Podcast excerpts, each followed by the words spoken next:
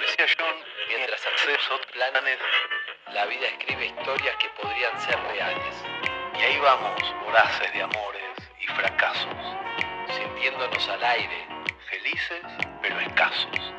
Son cien años que te irradio lo que es justo y necesario. Buenas noches, bienvenidos, ya comienza Casa Radio. Palabras que van y vienen, palabras que nadie se anima a decir. Palabras que aunque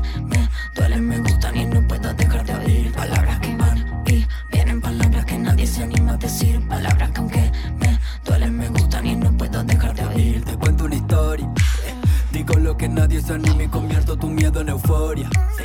Agarro la mugre del mundo, la escribo y la vuelvo a memoria. Todo tiene su belleza, papi, no sé qué hacer. Me va a explotar la cabeza. Veo un montón de secuencias y siento que quiero ordenarlas. Ya no tengo cura, me busco la vida contando aventuras. A ver si con eso calmo tu locura. Palabras que van y vienen, palabras que nadie se anima a decir. Palabras que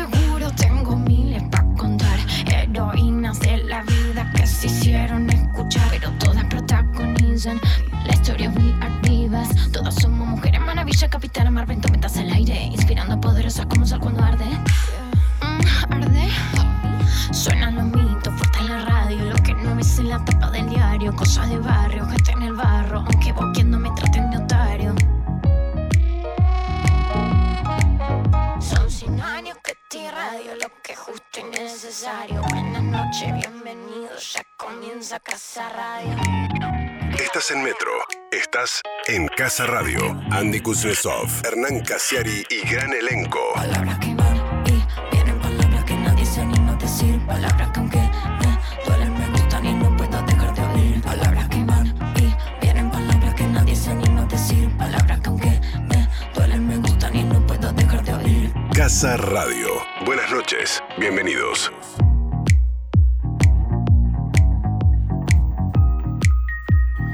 Buenas noches, bienvenidos a Casa Radio. Estamos totalmente en vivo, no existe totalmente en vivo, pero estamos vivos y en vivo a las 22 y 11 minutos acá por Metro, en una noche que ya no hace tanto frío, se anticipa la primavera, un lunes, y esto es como un antilunes, con muchas ganas de, de charlar y ganas de escuchar buenos textos, buena música y hacerles compañía durante dos horas. Eh, él De a, de poquito, Casiari. Andrés. Andrés, de a poquito me parece a mí que nos estamos acostumbrando a estos lunes a la noche. Nos estamos acostumbrando a una especie de relajación mental. No sé vos, yo tengo generalmente fines de semana eh, muy ajetreados. Yo, se- seguramente vos sos más familiar en el fin de semana.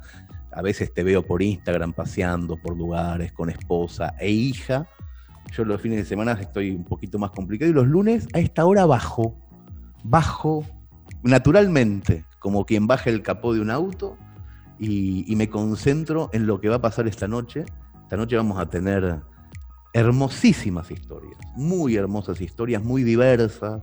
En la transición lo hablábamos con Nico Artusi, muchos autores de muchos palos distintos, actores y actrices que nos enorgullece, no solamente que estén esta noche con nosotros, sino que nos, nos pone orgullosos que tengamos esos actores y actrices en el panorama nacional.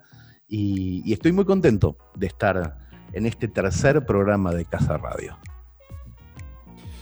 Yo estoy una noche especial para, para Casa Radio. La verdad que em, tenía ganas, recién cuando me servía el whisky pensaba, estoy en una noche que, em, que la radio te hace bien. Estoy en una noche que podría tanto hacerla acá o quedarme como oyente y sé que me haría bien estar escuchando otra compañía, eh, textos, cosas que me hagan pensar.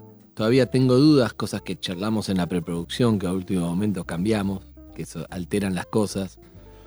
Tengo dudas porque... ¿Tenés ganas de hablar de eso? ¿Tenés ganas de hablar de, de- de Por momentos sí, por momentos yo no lo quiero. Y voy a pasar el largo para, porque si no lo haría muy, muy perros de la calle y no quiero conectar esa, esa fibra, ¿no? Que vos sabes. Pero sí me gusta. mm, Es que además si empezamos a hablar, vos sabés cómo termina. Eh, entonces sí me gusta hablar de. de igual de algo que está vivo, como decís vos, que a último momento debatimos material, quiere decir que no estamos acá para papear, sino para, para, para presentar y a veces una u otra, depende de la noche. Y eso es lo más importante, los que laburamos con contenidos. Yo en mis cosas y vos un montón en la tuya. Vos sabés que no hay nada mejor que decir, che, pongo este artículo, no, me imagino en Orsay. Pero todos buenos, Todo el tiempo. bueno, buenísimo, buenísimo. El problema Todo el no hay tiempo nada se y no debate. te queda otra. Hay a mí me parece que lo que hay, no, en, no en, en nuestro trabajo, sino en los trabajos, en los oficios, en la vida laboral de la gente, cuando hay un debate genuino, cuando se ponen cuestiones arriba de la mesa, eh, es porque los trabajos están vivos, es porque no, Exacto. no- no se están haciendo de manera automática. A veces ocurre que vamos caminando por la calle, llegamos a nuestra casa o nuestro trabajo y no recordamos cuándo doblamos ni qué picaporte abrimos, y eso porque estamos viviendo en un automatismo. Cuando la cosa se pone automática, se pone peligrosa, porque el peligro es olvidarnos que estamos haciendo algo. Nosotros estábamos al principio de un programa de radio. Yo estoy contentísimo de que hasta las 21.55 estuviéramos debatiendo un texto, porque yo nací para eso. Yo nací para poder eh, jugar a eso, para jugar a eso con mis amigos, a debatir textos, a decir si es, si está preparado ese texto para ser expuesto. Eh, me alegra y me divierte que estemos haciendo esa clase de programa. Yo nací te- para te no poder yo nací para no poder mentir y para sabiendo también mi estilo, que Flor hace cuatro días que me dice escuchalo, escuchalo, escuchalo, escuchalo, escuchalo. Bueno, lo escuché hoy, entonces me, me odió por eso, me generó un problema de pareja, no de producción, de pareja, lo cual no debería ser así. De producción lo entendió, pero se trasladó al universo de la pareja. No lo hablamos, lo estamos hablando al aire ahora porque no hubo tiempo, porque vos viste cuándo fue Hernán. Y bueno, yo lo Claro, escuché y claro. dije, no, no estoy preparado para ese texto así. Vamos a prepararlo para la semana que viene. Entonces Flor me odió porque con razón me decía, escuchalo porque me conoce. Bueno, Hay un cuento, hay un cuento maravilloso. vos- Le, le explicamos vos, para que, sí, que le quiero explicar un a la al, sí, al pero quiero, también. quiero contarle esto al oyente. Vos Dale, dale, dale. estás preparado para decir, vamos, no me importa nada. Pero yo tuve que hacer, ponerme la gorra y decir, pará, pará. Pensémoslo cómo lo encaramos. El texto es muy fuerte, pero creo que, creo que está bien, está vivo. Ahora sí puedes contarlo. No, eso, solamente poner, poner en contexto rápidamente, antes de ir al primer cuento, eh, de que teníamos preparado para hoy un, un cuento muy crudo, excelente para mi gusto, una literatura exquisita, que no es que no lo vamos a poner, No, lo no. vamos a poner seguramente la que semana que viene. viene, eh, dentro de un contexto para el que no estaba preparado el cuento, pero lo vamos a poner, lo vamos a, a disfrutar y lo vamos a debatir. Pero ahora ya es momento de, de empezar, de empezar, porque necesito literatura, Andrés, Bien. literatura. Eh, el primer cuento es sobre un hombre eh, amenazado, digamos, las amenazas como tema central. Eh, yo recuerdo algunas amenazas en mi vida, directa o indirectamente. Eh, no sé vos, yo por ejemplo recuerdo, para, para nombrártela brevemente, eh, no sé, mi exilio cuando me fui a vivir a Brasil, relatado es porque obviamente yo tenía seis años, tiene que ver con amenazas, en este caso, no sé, a mi, a mi papá, en plena, obviamente, plena dictadura, ¿no? Marzo del 77. Y, Ujú. y entonces, de alguna forma, marcaron mi vida, ¿no? Mi crianza en Brasil, el idioma, lo que sea. Eh, en CQC me comí una, una amenaza que me dio, me intimidó un poco, que lo he contado mucho, pero te lo digo en tres palabras, que el expresidente Carlo inauguraba un penal y bueno, un penal de, de- de presos y yo le tiré un chiste obviamente con las esposas y ese momento y qué sé yo. Y después, no en la nota, él en la nota jajaja, la careteó. Claro. Después me lo volví a encontrar y se bajó de la camioneta y los periodistas estaban todos charlando y todos empezaron a levantar la cámara, todo y a hacerle preguntas. Y yo supe desde el instante que se bajó que me iba a venir a hablar a mí. No me preguntes por qué, porque estaba lleno de periodistas, pero yo supe que al- algo, viste, intuitivo de protección. Se bajó, imagínate, todos prendieron la cámara, pusieron el micrófono, como que, che, esto sigue, ya se había ido. Y bajó de la camioneta presidencial, habló, habló y me miraba. Mm. Y venía para hacia mí, hacia mí. En un momento dejó, quedó solo conmigo. Y yo digo, no sé, quiere que le haga una nota. Y me habló al oído. Y la y que lo he contado me dijo, Yo no, soy, yo no soy ningún pelotudo, yo soy presidente de la nación, vos no podés preguntarme eso. Todo al oído, o sea, lo escuché yo solo, no está grabado. Y fue intimidante en ese momento, hoy hasta me da, gracia no me da, pero que es como una anécdota, ¿no? Liviana. En ese momento fue, Sí, liviana, de hecho la pero nota el no fue al aire. de la nación. La Presidente nota no nación. fue a, y Menem, ¿no? Y la nota no fue al aire. Y yo me acuerdo que junté y conseguí tapes de cerca, aunque sea para que estar, aunque sea de alguna forma relacionado. No sé si vos cómo sentís las amenazas. Yo tengo eh, en- dentro de lo que es la amenaza eh, muchísimo respeto, sobre todo a la persona desquiciada que te amenaza.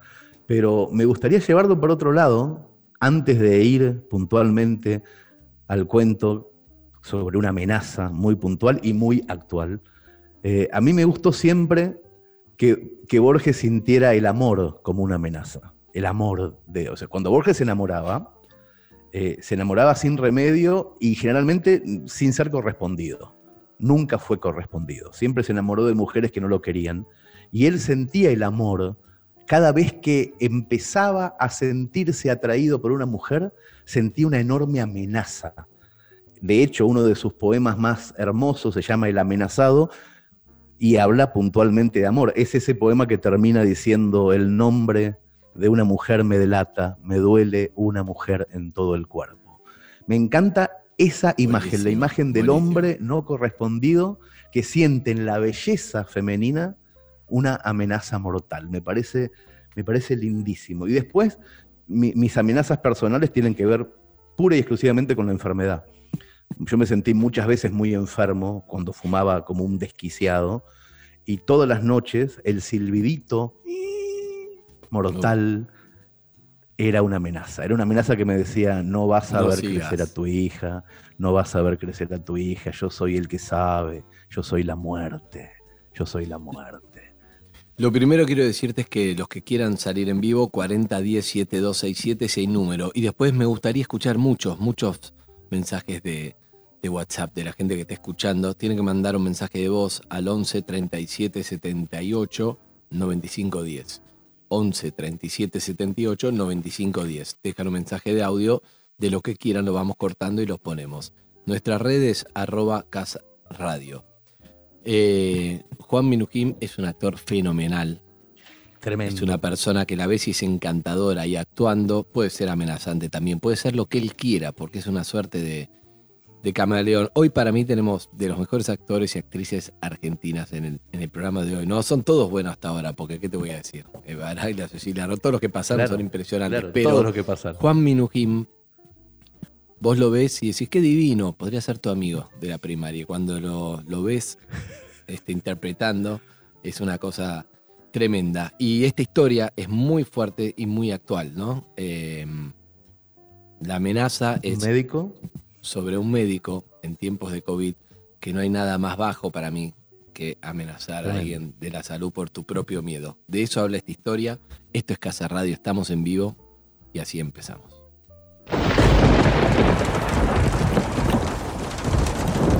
Cuando Esteban apoyó la mano en la manija del auto para abrir la puerta, vio sobre el techo una bala y al lado una leyenda escrita sobre la mugre. Cuídate, Gil, aparecía con letra desfigurada. Miró a su alrededor. Se quedó con las rodillas temblando, con la boca seca y el corazón latiéndole fuertemente. No sabía qué hacer. Finalmente agarró el proyectil, pero decidió, como prueba de lo ocurrido, no limpiar la inscripción del techo y subió a su auto viejo. Guardó la bala en la guantera, encendió las luces porque era de noche y subió la rampa en caracol del estacionamiento que lo llevaría a la calle. Afuera llovía torrencialmente. Cuando emprendió el camino al barrio, pensó si en el asiento de atrás no habría alguien escondido.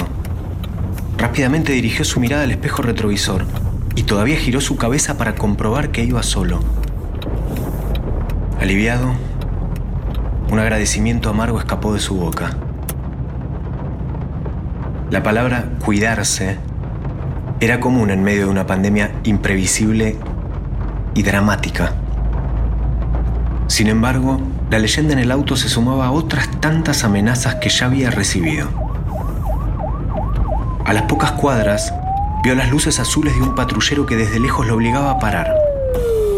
Era necesario exhibir la autorización para transitar. ¿Me podría entregar el agente le exigió el permiso. auto, Y Esteban solo tuvo que acercar el documento y su reciente credencial de médico.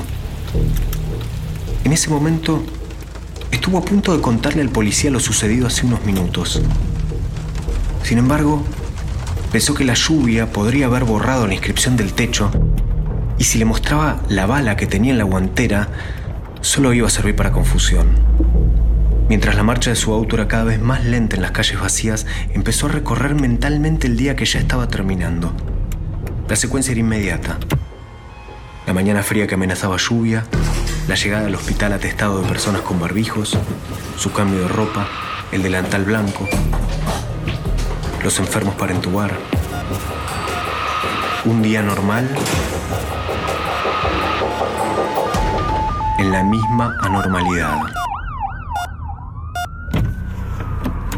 Siguió su camino hacia el barrio donde vivía, cuando de pronto recordó que esa mañana, en uno de los pasillos del hospital, un anciano con impermeable, barbijo negro y un libro bajo el brazo le dijo, Cuídese, Cuídese, doctor.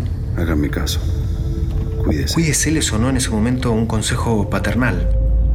Ahora, una amenaza velada. Luego de dar varias vueltas hasta estar seguro de no ser seguido por alguien, llegó al barrio de monoblocks. Estacionó el auto, subió las escaleras en la oscuridad y llegó al pequeño departamento de un ambiente que le habían prestado para aislarse de su familia.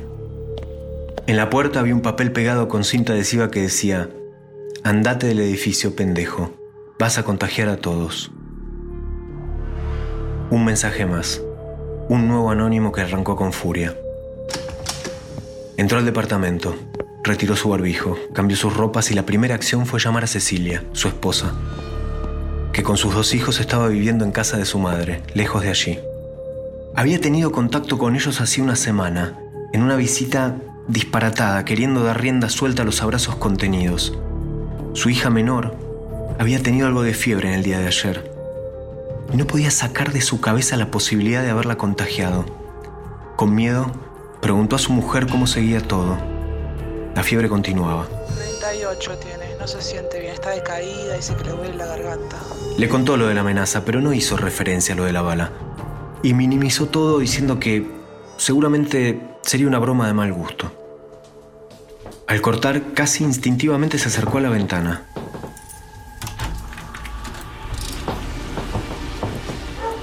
Cuando la abrió miró hacia abajo y allí estaba su auto, brillante, lavado por la lluvia que continuaba.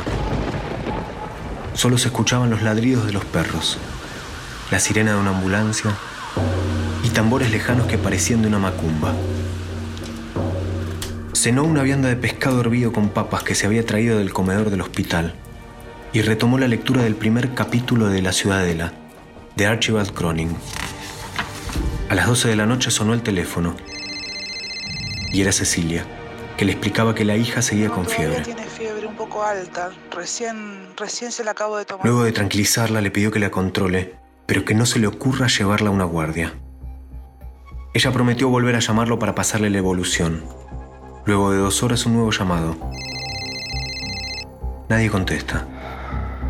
Solo una respiración forzada de alguien que no se decidía a hablar, hasta que cortó. La culpa, el miedo y el cansancio se le mezclaban como un torbellino en su cabeza. Siguió leyendo en la espera del llamado de su mujer. Aún le faltaba leer dos hojas para terminar el capítulo cuando volvió a sonar el teléfono. Cecilia le explicó que la fiebre había bajado y que su hija ya no tosía. Entonces se durmió con el libro sobre el pecho. Soñó que la puerta del departamento se abría repentinamente. Detenida en el marco estaba Cecilia, que hacía pasar al viejo del impermeable negro del hospital. Ya sin barbijo, el anciano era el doctor Edward Page de la Ciudadela, que venía a reemplazarlo como médico. Él era Andrés Manson, el protagonista de la novela, que no estaba en condiciones de seguir trabajando porque hace unos días había tenido un derrame cerebral que le había dejado medio cuerpo paralizado. Edward Page, sin mediar palabra, apoyó sobre la mesa el libro que traía bajo su brazo y sin dejar de mirarlo, extrajo un arma de sus ropas y apuntó a su cabeza.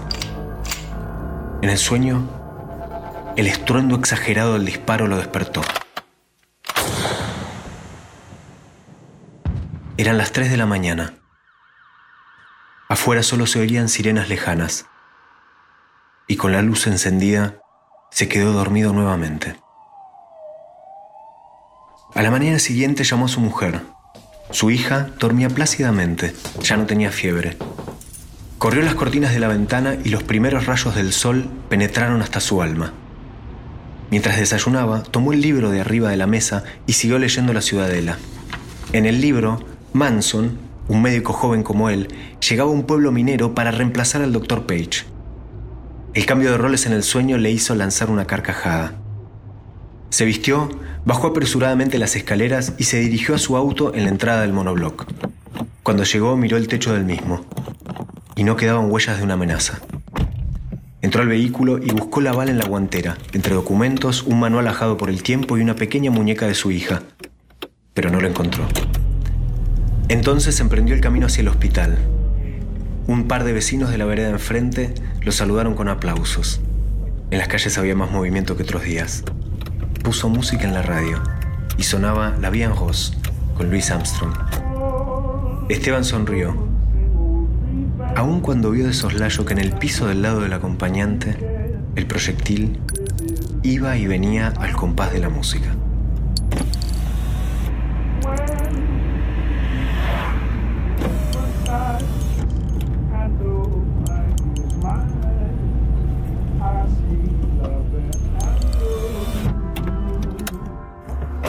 When you press me to your heart, and in a world apart, a world where roses bloom. Tremendo como va y viene ese proyectil adentro de la cabeza. Tremendo el cuento, es increíble como recién Andrés vos decías algo que es absolutamente real. ¿Cómo en estos tiempos se puede amenazar por el miedo propio a, una persona que está velando por la salud de los demás y sin embargo durante el principio de la pandemia y todavía quedan coletazos, vemos en las noticias todo el tiempo esta clase de, de amenaza, algunas veces velada y otras veces eh, clarísima y a plena luz del día. Este cuento es de Osvaldo Santoro, no es otro Osvaldo Santoro, es de Osvaldo Cacho Santoro, del actor Osvaldo Santoro, que muchos de nosotros conocemos casi exclusivamente como actor de teatro, de cine y de tele, pero que también es autor de teatro y escritor, y es una manera alucinante también de hacer que nuestros actores sean autores al mismo tiempo. No es la única vez que va a pasar en este programa. En este programa de hoy vamos a repetir también autor y actor al mismo tiempo, en este caso actriz y autora. Pero Lindísimo, Andrés, ¿eh? lindísimo este texto de, de Cacho Santoro y hecho de una manera impecable por nuestro querido Juan Minujín. Por supuesto, la verdad que un beso grande, Minujín la rompe. Como siempre decimos, cada pieza que escuchamos tiene una producción, eh, tiene un desarrollo, tiene una postproducción de audio eh, y un montón de cosas, ¿no? A cargo de Flor Suárez, de May Escápola en la dirección de actores, eh, y Pablo Zuca en el sonido. Es un combo mortal y tremendo que junto a Majo Echeverría y Andrés Pandiela conforman la producción de Casa Radio. Pero cuando hablamos y cuando hablamos de este cuento, eh, teníamos muchas posibilidades. Una era más el lugar más obvio, que no siempre es bueno ni no siempre es malo, que es hablar con un médico amenazado. Pero nos pareció eh, más sensible y te confieso que quedé un poco emocionado con el cuento porque vamos a hablar con alguien que mm, es especialista, otro médico, el doctor Roberto Robles, que ya lo saludamos, es especialista en terapia intensiva, es dedicado a la cardiología, es jefe del departamento de cardiología de, mm, de una clínica en las afueras de Luján.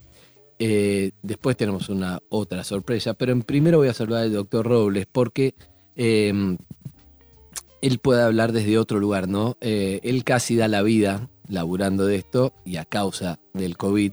Y eso te muestra un poco que lo que es el otro lado, es decir, amenazar a alguien que arriesga su vida para salvar a otros es lo más bajo, eso decíamos. Eh, doctor Roberto Andy, acá con Hernán Casiari, buen día, ¿cómo estás? Buenas noches, Buen día, buenas buenas noches. noches, Andy. Es que estoy Estás con el buen día, la puta madre, Perdónalo, doctor. perdónalo, Así. doctor, perdonalo Andrés, que hace 18 años que trabaja de día, le Me cuesta olvido. un poco todavía. ¿Cómo estás, Roberto? Muy bien, muy bien, muchachos. Por suerte, Eh. Tuviste, tuviste, tuviste COVID. E- ese es Sí, el, hice, el inicio hice una. Claro, hice una forma eh, de neumonía viral que me comprometió los dos pulmones y varios eh, segmentos de los dos pulmones, ¿no? Y eso obligó a que me internara y bueno, eh, esa fue mi, mi batalla. ¿Estuviste complicado?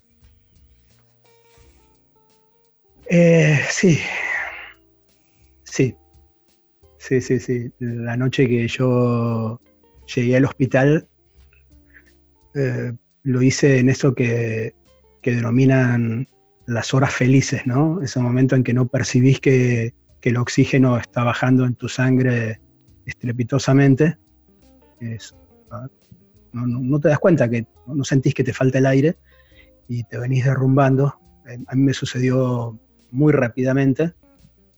Y bueno, esa, esa primera noche eh, creo que se tomaron todas, todas las decisiones eh, acertadas. ¿no? Primero que nada, eh, llegar al hospital y, bueno, después eh, cuento repetidas veces lo que el, médico de emergencias al lado de, del infectólogo y amigo mío que me recibió, Germán Kurt Ludwig, el médico emergentólogo en un momento me dice, vos sos médico, ¿no? Y yo le digo, sí, eh, ¿sabés de qué se trata esto? Sí, sí.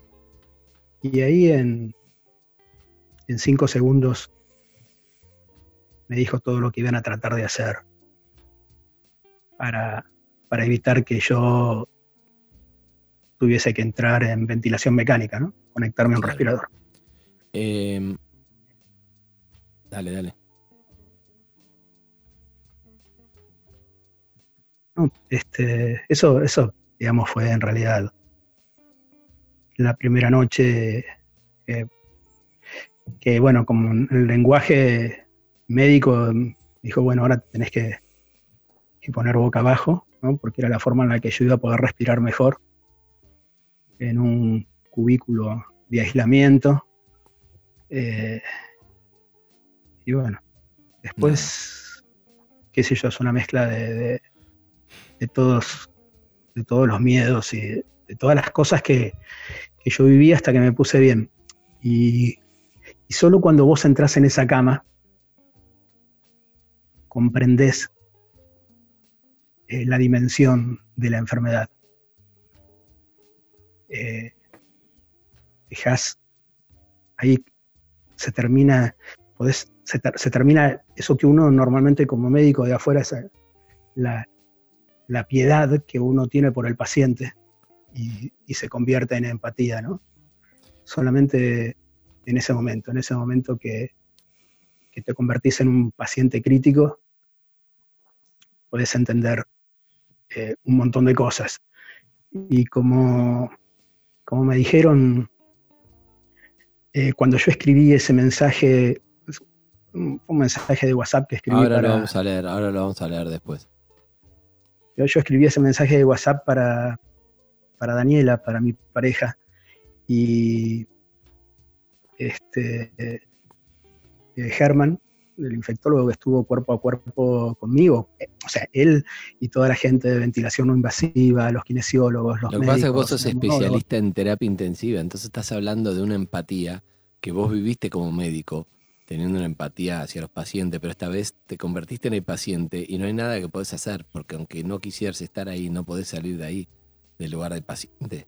Y dependés de, de médicos que como vos arriesgan todo para tratar de salvarte. Yo, yo, este, Andy, eh, confié, o sea, confías en Dios en un momento en que es difícil negociar, ¿no? Es verdad. Este, y obviamente confié en mis colegas.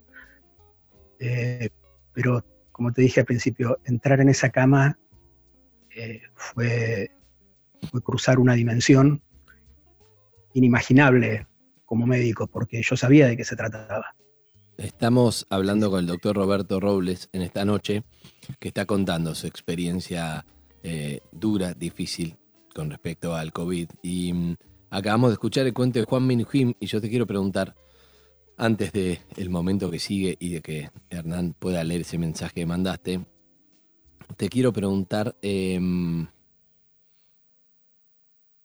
vos sos cardiólogo, sos especialista en corazón, y si bien el corazón uno relaciona con los sentimientos y sabemos que es metafórico, porque el corazón tiene una función fisiológica para, para hacernos este, respirar, está relacionado al sentimiento. Y yo creo que después de lo que acabas de contar, muchos médicos se enfermaron complicados, muchos enfermeros, mucho personal de la salud, amenazar, y esto es muy real y sabemos, a alguien que vive en ese edificio solamente por ser médico es un poco una falta de corazón, ¿no?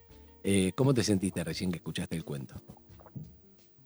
Sí, eh, era, era un relato, la verdad que este, me asombró la forma, bueno, está bien que como lo leyeron y todo, ¿no? Pero te parece algo inimaginable, como todo esto, porque a mí no, no me tocó en ningún momento que, que me amenazaran. Está bien que yo, yo vivo en un pueblo de, menos de, 10.000 habitantes. Eh, el barrio en el que vivimos con Dani tiene 10 manzanas. este, al sur de la estación José María Jauregui del tren. Este, después el resto de la ciudad está del otro lado de las vías. Y digamos, la vivencia acá es distinta. Y uno esas cosas como que las ve por las noticias, eh, los vimos por la televisión, los vimos, nosotros intercambiamos este, los profesionales cuando em, em, empezaron estas acusaciones, cuando fue también lo de Córdoba, este, las pintadas en los autos este, eh, de algún colega que creo que no era en Argentina, pintaron rata contagiosa, este, y realmente decís, no entendés eso y no entendés un montón de cosas cuando, cuando también ves al equipo de salud, porque muchos compañeros míos mm. eh, tuvieron que, parar el trabajo. Ninguno se, por suerte, ninguno, ninguno de mis compañeros se enfermó con la gravedad que me enfermé yo, pero muchos tuvieron, estuvieron contagiados y tuvieron que, que apartarse del trabajo. Y, y aún así, este, a veces nos, nos, cuesta, nos cuesta entender eh, esta desesperación que, tenemos todos, ¿no es cierto? Porque la verdad que es una experiencia, es una experiencia, es decir, estar confinados o, en cuarentena y, no poder hacer las cosas que estamos acostumbrados todos los días, Mm. Pero este, siempre nuestra expresión era, vos que podés, quedarte en tu casa. en tu y Eso, no quiero abrir el tema eh, tanto, pero queremos hacer un pequeño homenaje, ya que se dejó de aplaudir a las 9 de la noche, no sé por qué. No sé, alguien empezó a decir, sí, bueno, pero que le paguen más en vez de aplaudir y dejamos de aplaudir, algo que, no está bien. Eh, porque la verdad que se merece un aplauso. Y nosotros queríamos de alguna forma homenajearte y estábamos, pensamos quién podía ser la persona. Y hay alguien que mm, yo en lo particular lo, lo admiro mucho porque va para adelante, porque nunca se victimizó, porque eh, es un músico tremendo y hace mucho ahora que, no, no, charlamos, pero nos parecía que además la voz que tiene es, es, un gran homenaje y es el señor Nahuel Penisi. Buenas noches, Nahuel, ¿cómo está? Sandy? Buenas noches para vos, para Hernán, para Roberto. ¿Cómo va eso? Hola, Nahuel.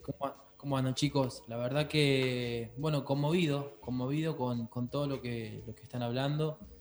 eh, conmovido con, con lo que estamos viviendo en este tiempo, ¿no? Que a cada uno creo que eh, este tiempo nos, nos sensibiliza. Y, y realmente, Roberto, sos un luchador, porque además eh, vos pones el pecho por todos nosotros, vos y todos los médicos que están escuchando este programa y, todos los médicos del país se merecen el mejor homenaje y bueno, eh, la verdad que qué lindo que también a través de la música uno pueda eh, homenajearlos y, que en este tiempo nos pongamos sensibles, ¿no? Porque la verdad que se necesita eh, un corazón así y, bueno, nada, gracias Andy por, por invitarme y por dejarme participar de esta noche. Eh, vos sabés que siempre. eh, y algo que me pasa con Nahuel es que Nahuel, hemos charlado en, ot- en otra oportunidad, le cuento a Hernán por ahí, el doctor. Nahuel eh, es ciego, pero no, no, no es un tema en él. Es un- no sé cómo hace, toca la guitarra, toca de una forma rara, la pone horizontal, la guitarra, hace unas cosas raras con el teclado. Es un genio realmente, pero yo a veces pensaba, Nahuel, o sea, Nahuel nunca lo escuché quejarse, nunca es como, listo, me tocó esto, vamos para adelante y tiene su vida normal y creo que, eh, creo que tuviste familia, ¿no? Sí, eh, tengo a mi mujer eh, y mi hijo acá en Bien. Tucumán. Yo te estoy hablando desde Tucumán y bueno, Ah. feliz de la vida. Imagínate, un, un nuevo, un nuevo nacimiento para mí fue la llegada de mi hijo Mateo. Y bueno, siempre aprovecho para decir que siempre los escuchamos.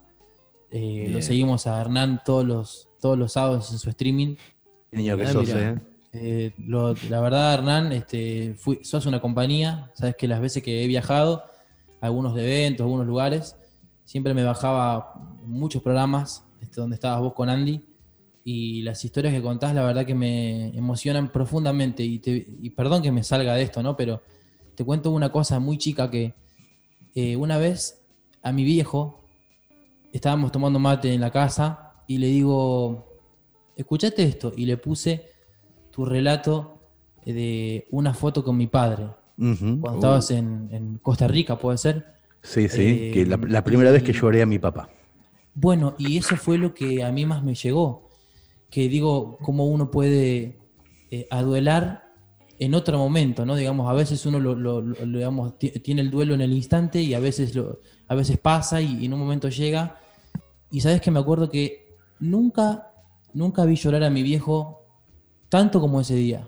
Y te juro Qué que, increíble, bueno, que ha sido una inspiración gigante y desde ese día mi viejo también te admira mucho.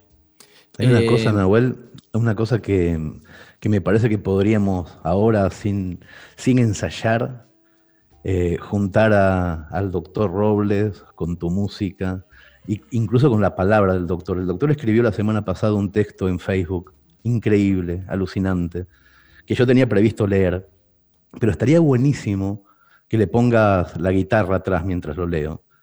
Y te marco, si querés, te marco la última palabra, que es la palabra primavera, para que vos empieces con una canción en homenaje al doctor y a todos los doctores de este país. ¿Qué te parece? Me encanta. Dale, larga vos con guitarra y yo. Y acordate, la palabra primavera es para que vos salgas con la canción. Dale. Todo tuyo. Dice el doctor Robles en Facebook hace menos de una semana. Hoy están llegando muchas ambulancias, con las sirenas hasta adentro mismo del hospital. Capaz sean las mismas de todos los días, pero hoy puedo contarlas una por una. Hoy puedo percibir todos los sufrimientos, ver el cansancio disimulado en una sonrisa oculta detrás de los equipos de protección de la gente que me cuidó y que me cuida, cuerpo a cuerpo. Hoy creo es 9 de septiembre del 2020. Es media mañana. Caminé hasta mi ventana y pude ver la calle donde nos tocamos las manos por última vez. La calle por la que llegamos en tu auto. La calle Cerviño. Hace mucho, este hospital también fue mi escuela. Algunos de mis maestros que me apasionaron por la cardiología estaban acá. Jorge Neira, Néstor Raimondi, Simón Salberg. Yo quería aprenderme todo de golpe y me emborrachaba en la experiencia maravillosa de pelear la vida de otro, porque era una experiencia extraña, anhelar esa adrenalina de un dolor ajeno, de un sufrimiento que en aquellas épocas ya uno percibía. Yo solamente quería dar batalla y vencer.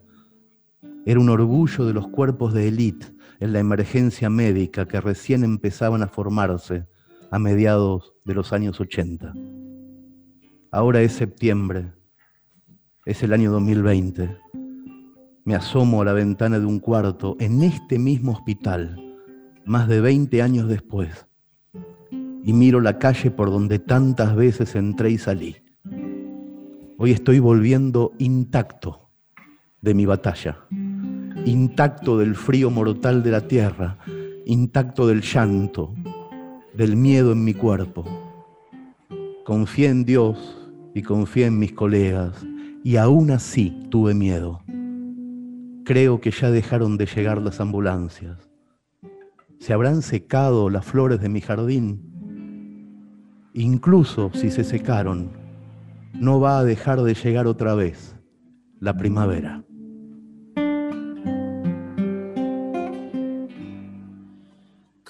Cambia lo superficial, cambia también lo profundo, cambia el modo de pensar, cambia todo en este mundo, cambia el clima con los años, cambia el pastor su rebaño, y así como todo cambia, que yo cambie no es extraño.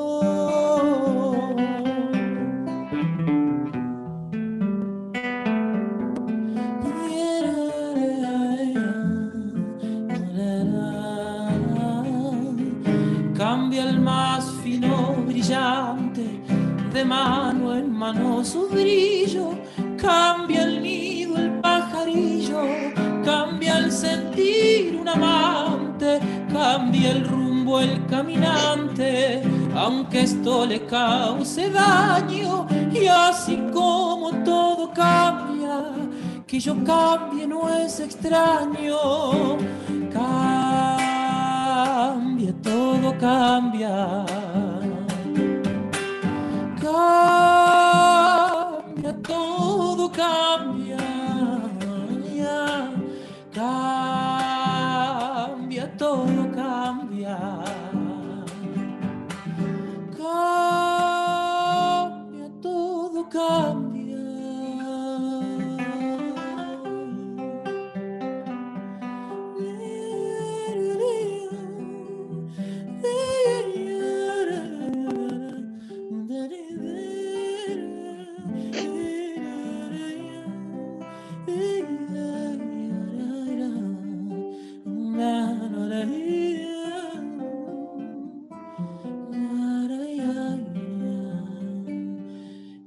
El sol en su carrera.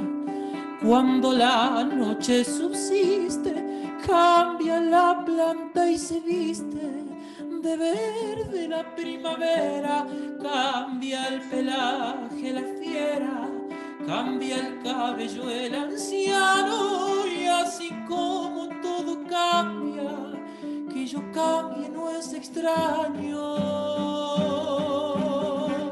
Pero no mi amor, por más lejos que me encuentre, ni el recuerdo ni el dolor de mi pueblo y de mi gente.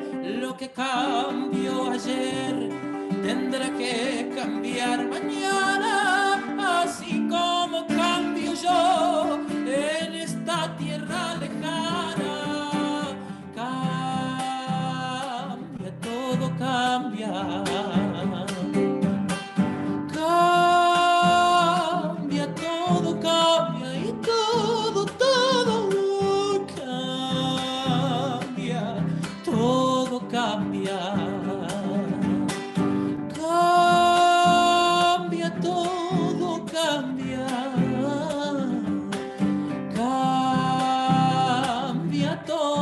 cambia.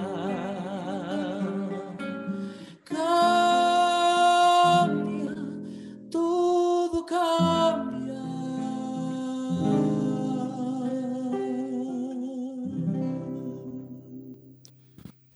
Sos un genio, Nahuel Penisi. La verdad, hermoso, hermosa versión de Todo Cambio. Mirá que hay que, hay que cantar un tema que, que cantaba Mercedes Sosa, ¿eh? para, para que uno la tiene en la cabeza, la verdad.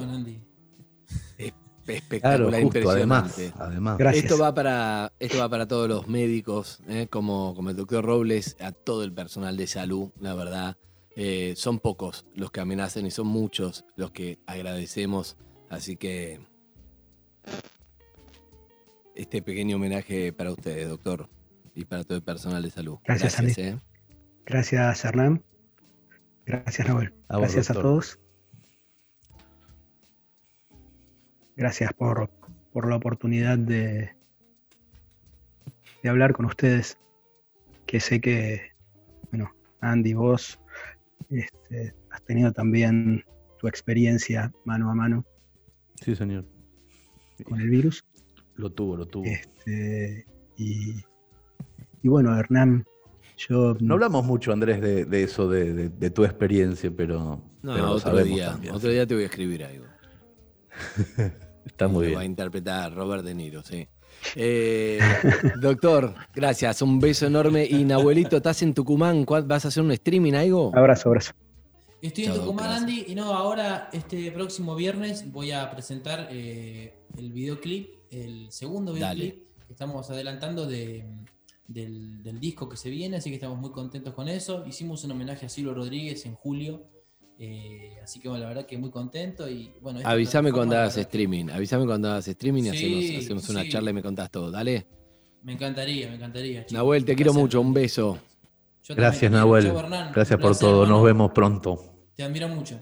Chao, papá. Chao, chao. Beso, beso al doctor Nahuel. Bueno, recuerden, 4010 7267 es nuestro número para salir, salir al aire, pero 11 37 78 95 10. El número de WhatsApp para que dejen un mensaje. Estamos en arroba Casa Radio 2020. 11 37 78 95 10. Bueno, Casiari, qué, mm, qué momento, sí, qué momento. Qué hermosura, ¿no? Sí, hermoso. La verdad que, la verdad que eh, muy lindo, me encanta. No podía ser de otra manera que, que de noche, ¿no? Eh, con esto, con esto que, que charlamos. Y el tema, todo cambia, me parece que está buenísimo para charlar de, de, de esto. La verdad, nos cambia la realidad y hay que adaptarse, es lo que hay. Y cuando el doctor decía, estaba a punto de decir, ve tanta gente que en la calle, como, bueno, no pasa nada. Bueno, hay que pensar en estas historias, así que nuestro homenaje para todos los médicos. Cambiamos mucho la información, ¿no? Ahora, como con un noticiero cambia de información, nos vamos a meter en, en otro clima, otra pieza, otra historia, porque este programa se trata de eso, de historias en el aire.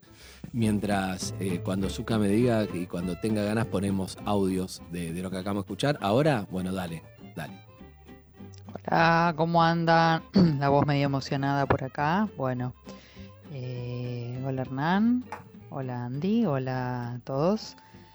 Como Hola, cada hola. lunes eh, me siento y tengo show propio, así que bueno, tomando una copa de vino, escuchando, muy emocionada, la verdad que hermoso, hermoso el, el relato, la música, el homenaje, bueno, salud y por muchos más. Salud, salud. Salud. Me encanta que nos, nos cuenten qué está tomando. Me gusta mucho ese detalle. Sí. Gracias. Gracias por esta noche. Muchas gracias. Hola chicos, buenas noches. La verdad, excelente el programa. Piel de gallina con cada cuento. Soy médica y los dos me movilizaron fibras muy internas. Eh, les deseo muchos éxitos y que sigan todos los lunes. Hoy lo escucho a la distancia con una persona muy especial que espero poder escucharlo juntos pronto. Les mando un beso. Un beso grande. Besos. Es imposible no emocionarse con, con ustedes. El, el capítulo anterior, el lunes pasado, y este. Siento que, que me llega, que me toca de lleno cada texto que hacen. Eh, mi abuela falleció de COVID, así que es, es, es durísimo. Un beso grande, chicos. Bien. Eh, hay muchos más, pero vamos a cambiar ahora de tema. Vamos a hablar de cosas de la infancia. Doctor, gracias, ¿eh? Me gusta verlo, doctor, ahí. Un beso, doctor. Gracias. Gracias, Andy. Gracias, doctor. Hernán. Te- te Roberto. el Zoom, pero quedarte escuchando eso, doctor. Quédate escuchando, no, quédate escuchando. Sí, por supuesto, por supuesto, por supuesto. Eh, Será un placer enorme. eh, Vamos a hablar ahora de la infancia, ¿no? La infancia de cada uno. Yo, como te contaba recién, tengo una dividida entre Argentina y Brasil, lo cual hace cosas raras, como por ejemplo, no sé, cuando volví acá, muchos, me acuerdo que muchos personajes, me hablaban de personajes que yo no conocía. Yo conocía a Trapaleão, a Renato Aragão, a cosas que acá, a Yuya, que todavía no había llegado a Argentina, imagínate. Claro, claro. Eh, y muchas cosas más eh, que hacen que, que uno tenga una, una dualidad, ¿no? Cuando tuviste una infancia como en dos países y de primero a ¿Cuánto tiempo, Andrés? ¿Cuánto tiempo exacto y de qué edad a qué edad? De los 7 a los 11, 4 años. Lo que pasa es que. Claro, es una, es una barbaridad. Es, es- es la- el momento más esponja de la infancia. Lo viviste con una cultura que no iba a ser la tuya después. Por supuesto. Eh, lo, raro de eso, lo raro de eso es que yo me fui un día para el otro y lo, lo- lo extraño es empezar, pero yo siempre aprendí, y quizá siempre hablamos con Flor, yo me adapto mucho a las cosas. Tengo un gran poder de adaptación, no sé, me adapto. Como, che, hay un montón, me adapto, no hay nada, me adapto. Había esta cosa y ahora mm, al final no es la playa, es la montaña, me adapto. No, te- no- no tengo mucho problema. Y yo creo que tiene que ver con, con una suerte de, de entrenamiento que te da la vida cuando tenés esa edad y cuando de un día para otro vos te vas y entras, te vas de la escuela. Fui una semana primer grado acá al Colegio Irán del Estado, se llama República de Irán. Una semana, a la semana, el viernes me hacen una despedida, me fui. O sea, imagínate, fui lunes, martes, miércoles, jueves, viernes. El viernes me hicieron unos dibujos, todo y me fui, me pegaron en la ventana, la estoy viendo. Y el lunes arranqué en Río de Janeiro sin saber portugués. Entonces, yo creo que después de eso te queda una gran plasticidad de lo que venga, vemos, vemos cómo es. Porque como decís vos, una edad que tiene que ver con eso. Pero no quiero victimizarme porque tuve una infancia hermosa y en Brasil más hermosa aún. Me dejó grandes amigos, la pasé genial, la verdad, ¿no? Yo desde mi lugar, desde esta edad y como sea. Me acuerdo lejos de la familia, me acuerdo de llamadas eternas eh, con un teléfono como, como la película de Exilio de Gardel, parece mentira, con WhatsApp. ¿Te acordás? Con Miguel, no Miguel Ángel. Solá. Sí, sí, sí, sí, sí, claro. No, no era Miguel Ángel Solá, de Exilio Gardel era con la de Pino Solanas con Gabriela, eh, que la vi en la película de Suárez el otro día, Gabriela, ay, ¿cómo se llama? Gabriela Toscano. Toscano, exactamente. Toscano. No sé, creo que no está Miguel Ángel Solá, creo. Lo que te digo es que hoy con WhatsApp y Zoom no hay, no hay exilio de esa manera, es distinto todo, ¿no? Pero tuve una Sí, linda sí, sí. infancia, ¿qué tal vos? Yo, la infancia mía fue de pueblo y mercedina y, y entrando puntualmente al tema, lo más lindo que tiene para mí la infancia es la confusión que se genera en la infancia. Las cosas que uno cree que son y no son. Yo, por ejemplo, de chico cantaba muchos tangos. Me encantaba cantar tangos. Y había uno, que era el día que me quieras, que yo lo cantaba mal. Yo cantaba, en vez de decir hará nido en tu pelo, cantaba arácnido en tu pelo. Y yo creía que era arácnido en tu pelo. Y los grandes no me decían nada y se cagaban de risa de mí. Y esa confusión a mí me llevó ¿Pero era a arácnido lugares- o aránido? No, es hará nido en tu pelo. O sea, eh, así es poético. No quiero generar un momento incómodo. No quiero generar un momento incómodo, pero me crié en Brasil y me estoy. ta- Yo digo, pero lo está diciendo mal. O sea, creo que me estoy enterando ahora, no te miento. Qué ¿Vos te das vergüenza. cuenta? Te sigue pasando, te sigue pasando. Bueno, a mí me pasó. Ni me siquiera agarró una calentura enorme. Arácnido. Estaba seguro que era eso. Siempre lo canté así, qué vergüenza, perdón. Bueno, esas son las confusiones de la infancia, las grandes confusiones que seguramente vivimos todos, pero hay algo, hay algo en el texto que viene que habla mucho de eso y que tiene, yo creo que una maravilla eh, como un valor agregado, que es la autora del texto, es también quien, la quien interpreta el texto. Y es maravilloso. ¿Vos querés, querés empezar a decir por dónde vamos? Bueno, yo creo que para mí es la mejor actriz de Argentina y de varios lugares más también. Y además, el carisma, además es el, el carisma que tiene hace que vos cuando la conocés, la querés y no la viste en tu vida. O sea, la Absolutamente. Viste, la viste en, en polka y la ves personalmente y decís, la amo. Y esto le pasó a varios amigos, de hecho nos peleamos mucho en la radio por, por el amor de ella, que uno creía que era con uno, y pues me dio un poliamor y lo fuimos aceptando. Eh, pero realmente te genera eso y tiene un carisma especial que, que un poco pasa eso. No debe ser fácil la vida de nuestra directora de, de actores y actrices, que es, que es la hija de esta mujer. Claro. Que es la hija de esta mujer, porque es mucha, te, te, debe generar todo un respeto, admiración y no debe ser fácil, ¿no? Eh, a mí me pasó con un papá sexólogo y la expectativa, pero es para otro día, dejo eso. Eh, hablemos del texto que es de ella, que es su vida, y lo es maravilloso. ya. Hablamos, por supuesto, que de Mercedes Morán. Sí, señor. Sí, sí, es maravilloso. El, el, el, texto es de Hay Amor Divino, que es de una obra de teatro eh, que hizo ella, dirigida por Claudio Tolcachir, alucinante, alucinante, y es un fragmento de esa obra. Eh, habla de su vida y, y, habla de su vida, de, una, de un fragmento de su vida, de la infancia, de sus seis años y de un enamoramiento tremendo con un hombre mayor. Escuchémoslo, no, no vamos a spoilear nada, escúchenlo porque es alucinante. Presenta la siguiente historia. Gobierno de la Ciudad de Buenos Aires. El esfuerzo está valiendo la pena. Usemos tapaboca, estornudemos en el codo, mantengamos distancia y respetemos los horarios. Para saber más, entra a buenosaires.gov.ar barra coronavirus. Cuidarte es cuidarnos. Cuando yo era chiquita, gracias a mi mamá, era una niña muy creyente. Mi relación con Dios era total, divina. Yo sentía su presencia, lo sentía a mi lado todo el tiempo, sentía cómo miraba lo que yo hacía, cuando me levantaba, cuando comía, cuando me acostaba, siempre sentía su mirada.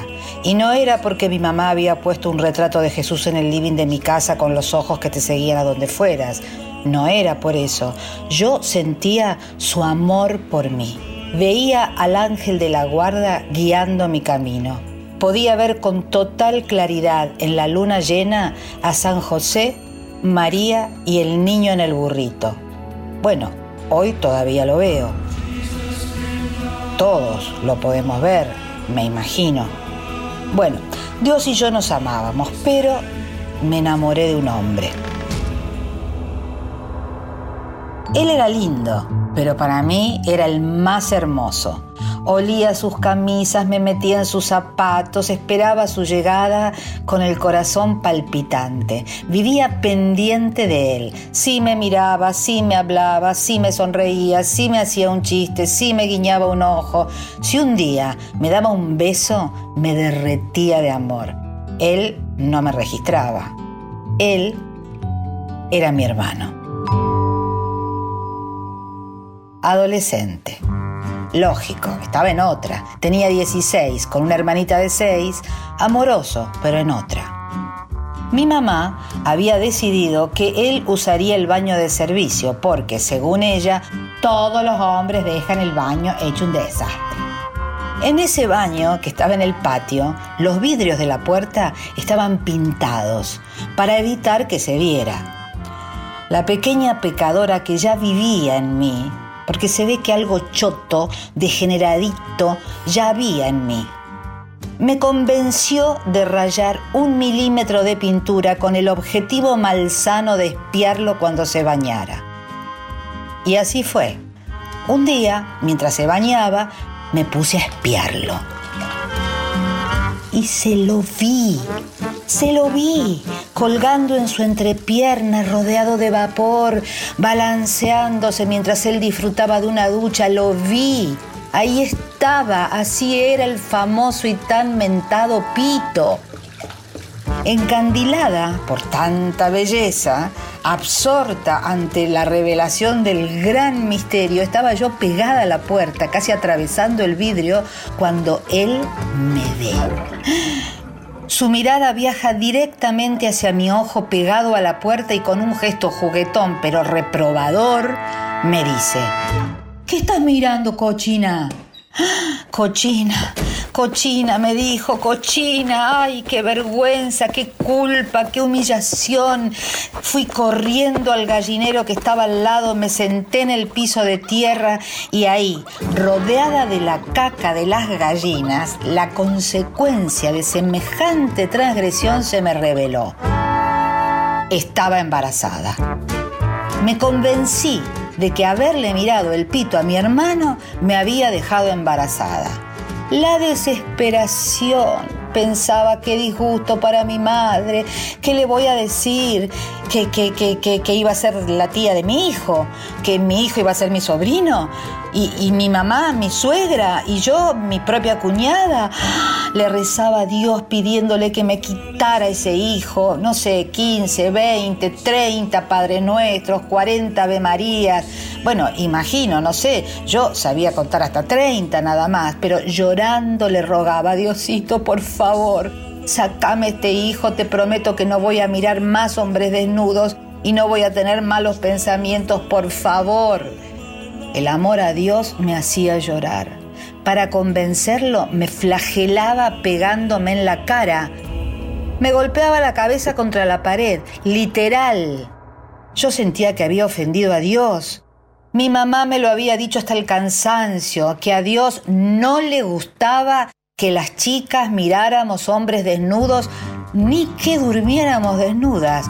Un día me encontró durmiendo en bombachita y me dijo, no, mi amor, no, mira que Diosito te está mirando y no le gusta. Mira que si dormís desnuda, el diablo a la noche te la espalda. ¡Ah! ¡Qué mierda! Hasta el día de hoy duermo siempre en pijama. Si no me pongo una remerita no me quedo tranquila. Pero en ese momento me di cuenta de lo peligroso que era mirar hombres desnudos. Y pensaba que Dios estaría enojadísimo conmigo y que no me iba a dejar entrar a su casa. A mí me ir a la iglesia. Además me estaba preparando para tomar la primera comunión. Estaba tan ilusionada. Soñaba con el vestido de novia con el que me casaría con Dios. Digo, con el que tomaría la primera comunión. Bueno, me iban a meter en la boca a Dios, más casamiento que eso. Y mi vestido iba a ser como el de Sisi. Sí, sí, sí. Sí, sí, sí, sí, sí, emperatriz, porque hacía poco tiempo había ido al cine por primera vez, donde daban Sisi emperatriz con Romy Schneider. Yo había alucinado. Bueno, cuando llegó el día, mi madre apareció con el traje. Vení, mi amor, a ver tu traje. Vení, vení, dale. Yo voy a la pieza corriendo y veo que mi mamá despliega una bata blanca y una capa rosa con el borde dorado. ¿Qué es eso? le digo. El traje de Santa Lucía. Mi amor, yo hice una promesa a la Virgen por los ojos de tu hermana. Cuando la operaron, prometí que si salía bien, vos pagarías tomando la comunión con su traje. ¿Por qué yo? Si la que era mi hermana, que se lo ponga ella. Son sus ojos, no los míos, mamá. Pero enseguida me di cuenta que ese era el castigo que me estaba poniendo Dios por mirarle el pito a mi hermano. Así que dejé de lado la desilusión y allá fui a la larga fila de nenas con sus vestidos blancos, yo como una mosca rosa y dorada. Pensé, Dios me vuelve a elegir, me está dando otra oportunidad. Así que, sintiéndome más santa que Santa Lucía, me encaminé hacia el altar para recibir el cuerpo de Jesús. Y cuando el sacerdote me puso la hostia en la boca, se me pegó al paladar y yo empecé a hacer arcadas. La gente habrá pensado que el cuerpo de Dios me estaba cayendo pésimo, pero no era así. Yo estaba feliz. Dios me había perdonado.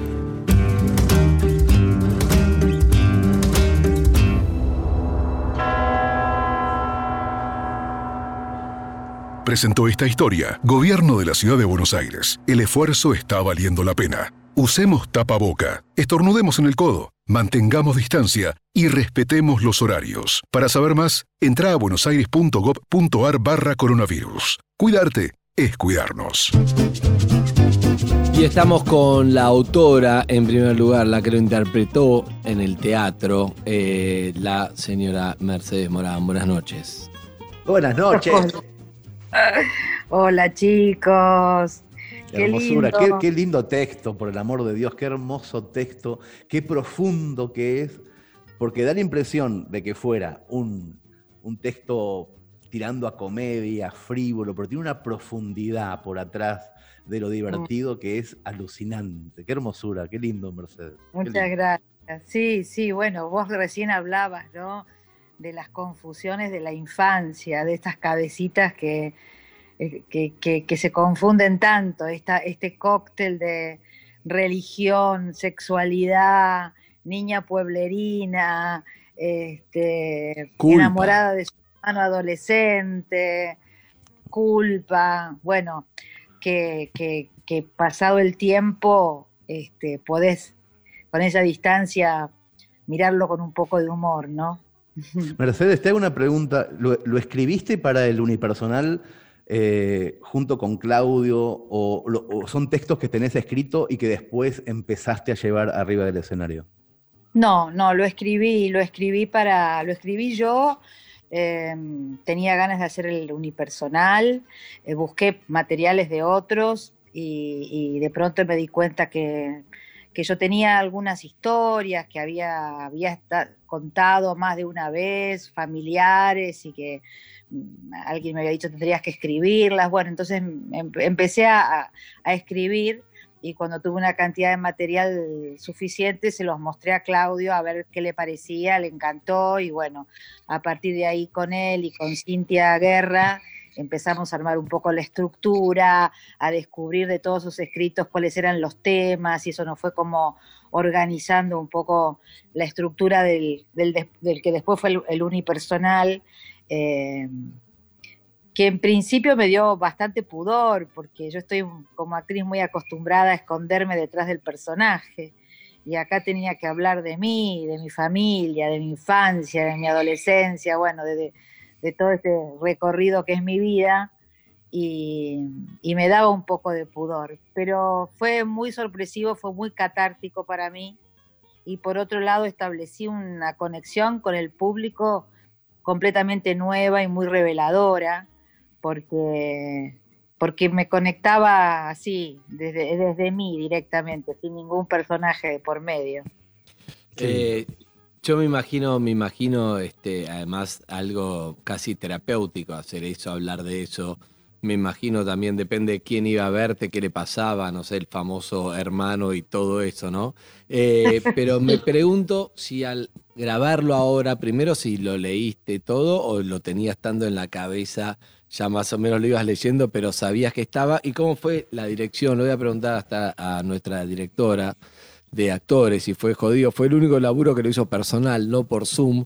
Pero eh, sí, me imagino que con la confianza que hay, si te pones en, en hija, a vos, eh, Mercedes Escápula, te pones en hija, buenas noches, o eh, hacemos una excepción en nuestro trabajo de producción, que es así, producciones es, es fuera del aire, pero quiero saber si te pones en hija o no, no, mamá, esto está mal, hacerlo más así, así, asá, o las dos son actrices, además, se respeta mucho como actrices, pero es una cosa medio, medio especial tener que dirigir a, a tu vieja. ¿o no? Buenas noches, Andrés y Hernán. Eh, Buenas noches. Buenas no, noches. no, Mari. no, no, no me pongo en hija para nada. No, y aparte no es la, no es la primera vez, muchas de las veces que, que cualquiera de las dos nos pedimos que nos vayamos a ver algo, algo y, y nos pedimos como una dirección extra por alguna razón, nos olvidamos. Actriz, actriz, chao. Actriz, actriz, actriz que, que- que me gusta lo que me dice, que la escucho y lo hago y, la, y, y- y le presto atención y su mirada es importante. Y acá también, pues no sé, habrá que preguntarle a ella, pero, pero no, acá era no, esto no lo digas, no digas Mercedes, eh, corté el texto, este, no, no, muy, muy buena alumna. Eh, hiciste y- cortes, hiciste cortes que, que tu madre te aprobó, digamos. Sí, sí, recontra. Ahora le quiero, eh, le quiero preguntar a, a Mercedes Madre, a Mercedes Madre ahora, Em, bueno, la verdad que en esto habla de tu vida y no sé, me imagino, no, no hablé, te mandé un mensaje o a través de mail, estás viviendo un momento súper eh, sensible y emotivo, ¿no? En, en lo personal, eh, más los textos que acabamos de leer, más el momento, imagino un cóctel, una noche medio, medio especial para vos.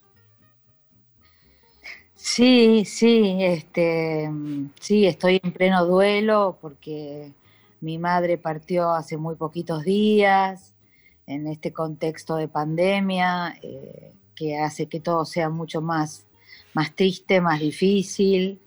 Eh, los textos los grabé antes de todo esto. eh, ya en ese momento, hacía mucho, hace mucho que no hago el espectáculo. eh, ya, ya lo, lo- lo- lo- vi desde otro lugar y hoy también, obvio, Claro, lo escucho desde claro. otro lugar.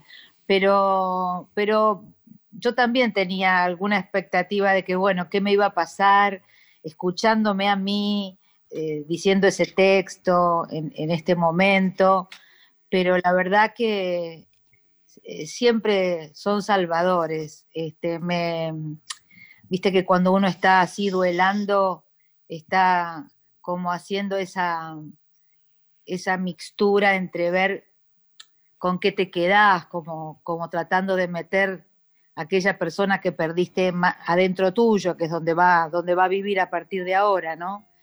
Y, mm, y me reconfortó escucharlo, me reconfortó viajar un ratito a la, a la infancia, a poder reírme, a poder reírme de mi mamá, ¿no? A poder reírme de su, de su religiosidad este, tan exhaustiva y terminante.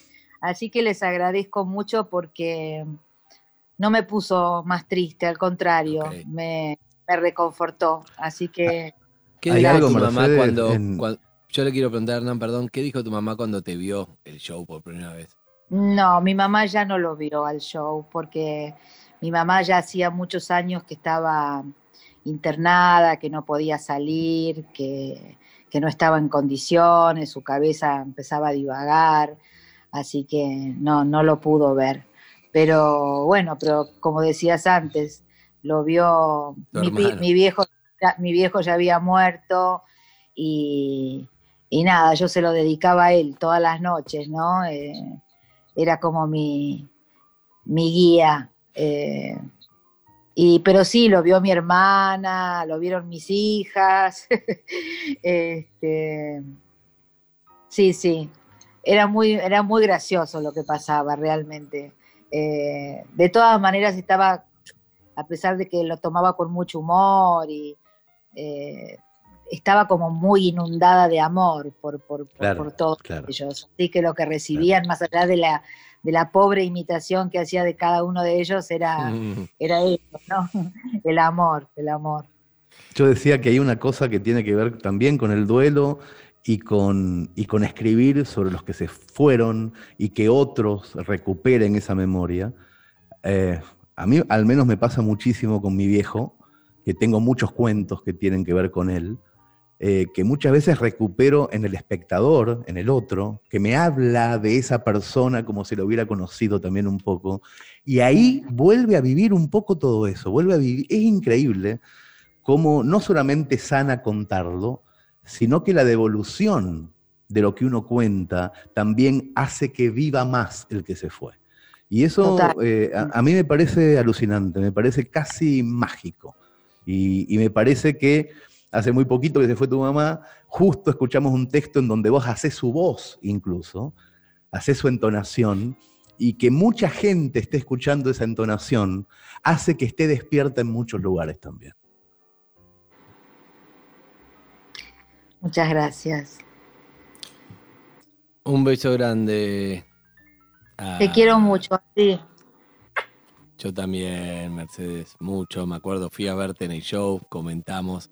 Eh, espectacular. Y lo bueno es que te quede ese show siempre, porque es atemporal. O sea, es tu vida donde vayas, lo Sí. puedes hacer cuando quieras, lo sacás del cajón y pim, lo pones en cualquier teatro. Sí, Así que ya te queda. increíble. Fue, fue, ta- fue para, para sorpresa mía, ¿no? Cuando viajé a, a Madrid a hacerlo allá, tenía como todos los miedos porque era tan localista como Hernán, viste que hablaba de mi pueblo y de... Claro, claro. Y, y me preguntaba, viste, si podía, si podía ser eh, recibido bien. Y fue maravilloso esto que decías recién, de, me decían, no conocemos tu pueblo, no conocemos a tu madre, pero todos tenemos Claro. una madre, todos tenemos Claro, un padre, todos tenemos un pueblo, todos tenemos unos hermanos y, y unas experiencias del amor y del... Este, y entonces eso fue muy bonito también. Bien. Así que bueno, les agradezco porque hoy me han hecho me han hecho bien en el sentido de que he podido tramitar esto, otros pasitos más de este, de este periodo triste, pero, pero dulce se pone por momentos con, con estas cosas. Así que muchas para gracias. Darle, para darle dulzura, vamos a escuchar de tu obra el tema Amor Divino de Café Tacuba. Y le quiero agradecer, dale, le quiero agradecer a May, que, que me dirigió maravillosamente como siempre. Te amo, May. Mua. Te amo, mamita. Mua. Eh, May, no te salgas de tu rol de director de actores, por favor. Muchas gracias. Ah, bueno, Bueno, al final, al final. va. Ya terminó mi trabajo. Gracias, chicas. Café Tacuba, Gracias, Amor Mercedes. Divino. Ambas Mercedes. ¿Cómo te extraño, mi amor? ¿Por qué será? Me falta todo en la vida si no estabas. ¿Cómo te extraño, mi amor? ¿Qué puedo hacer? Te extraño tanto que voy a enloquecer.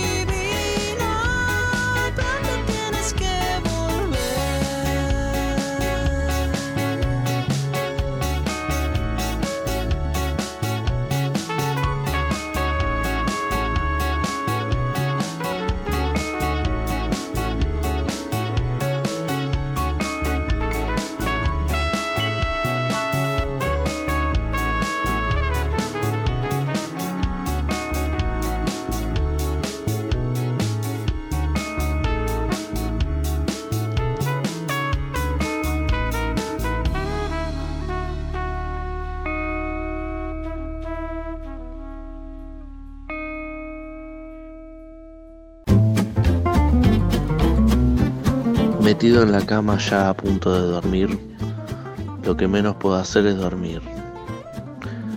Escuchando esto que es tan hermoso que es radio de noche. Desde Dolina que no escuchaba algo tan lindo de noche. Creo que es lo mejor que escuché en mucho tiempo. Gracias. Verdad que es un gran, es como cuando te dicen no me puedo bajar del auto, a esta hora es lógico, pero que te digan eso es un gran piropo, que y tenemos que estar contentos. Y ya que hablamos de historias, eh, queremos contarles la historia de Notco. Eh, Notco es una startup que se creó a partir de una pregunta, why not, ¿por qué no? ¿Por qué no podemos hacer las cosas de manera distinta? Y hoy están reseteando la industria de la alimentación y haciéndola mucho más sustentable, creando productos igual de ricos, pero hechos a base de plantas, usando mucha menos agua y liberando menos oxígeno en el planeta para cambiar el impacto que genera lo que comemos, sin cambiar los sabores que amamos. Nosotros ya probamos la Not Burger, Not Mayo, Not Milk y Not, eh, Ice Cream. Eh. Nosotros ya dijimos Why Not. Y vos, Not con productos igual de ricos pero hechos a base de plantas. Creamos un mundo más sustentable. Why Not. Bueno, nos metemos en otra, a ver si puede entrar todo, ¿eh? a ver si puede entrar eh, todo, Casiar. En este caso eh, es la que nos había quedado mm, la semana pasada fuera de nuestra amiga.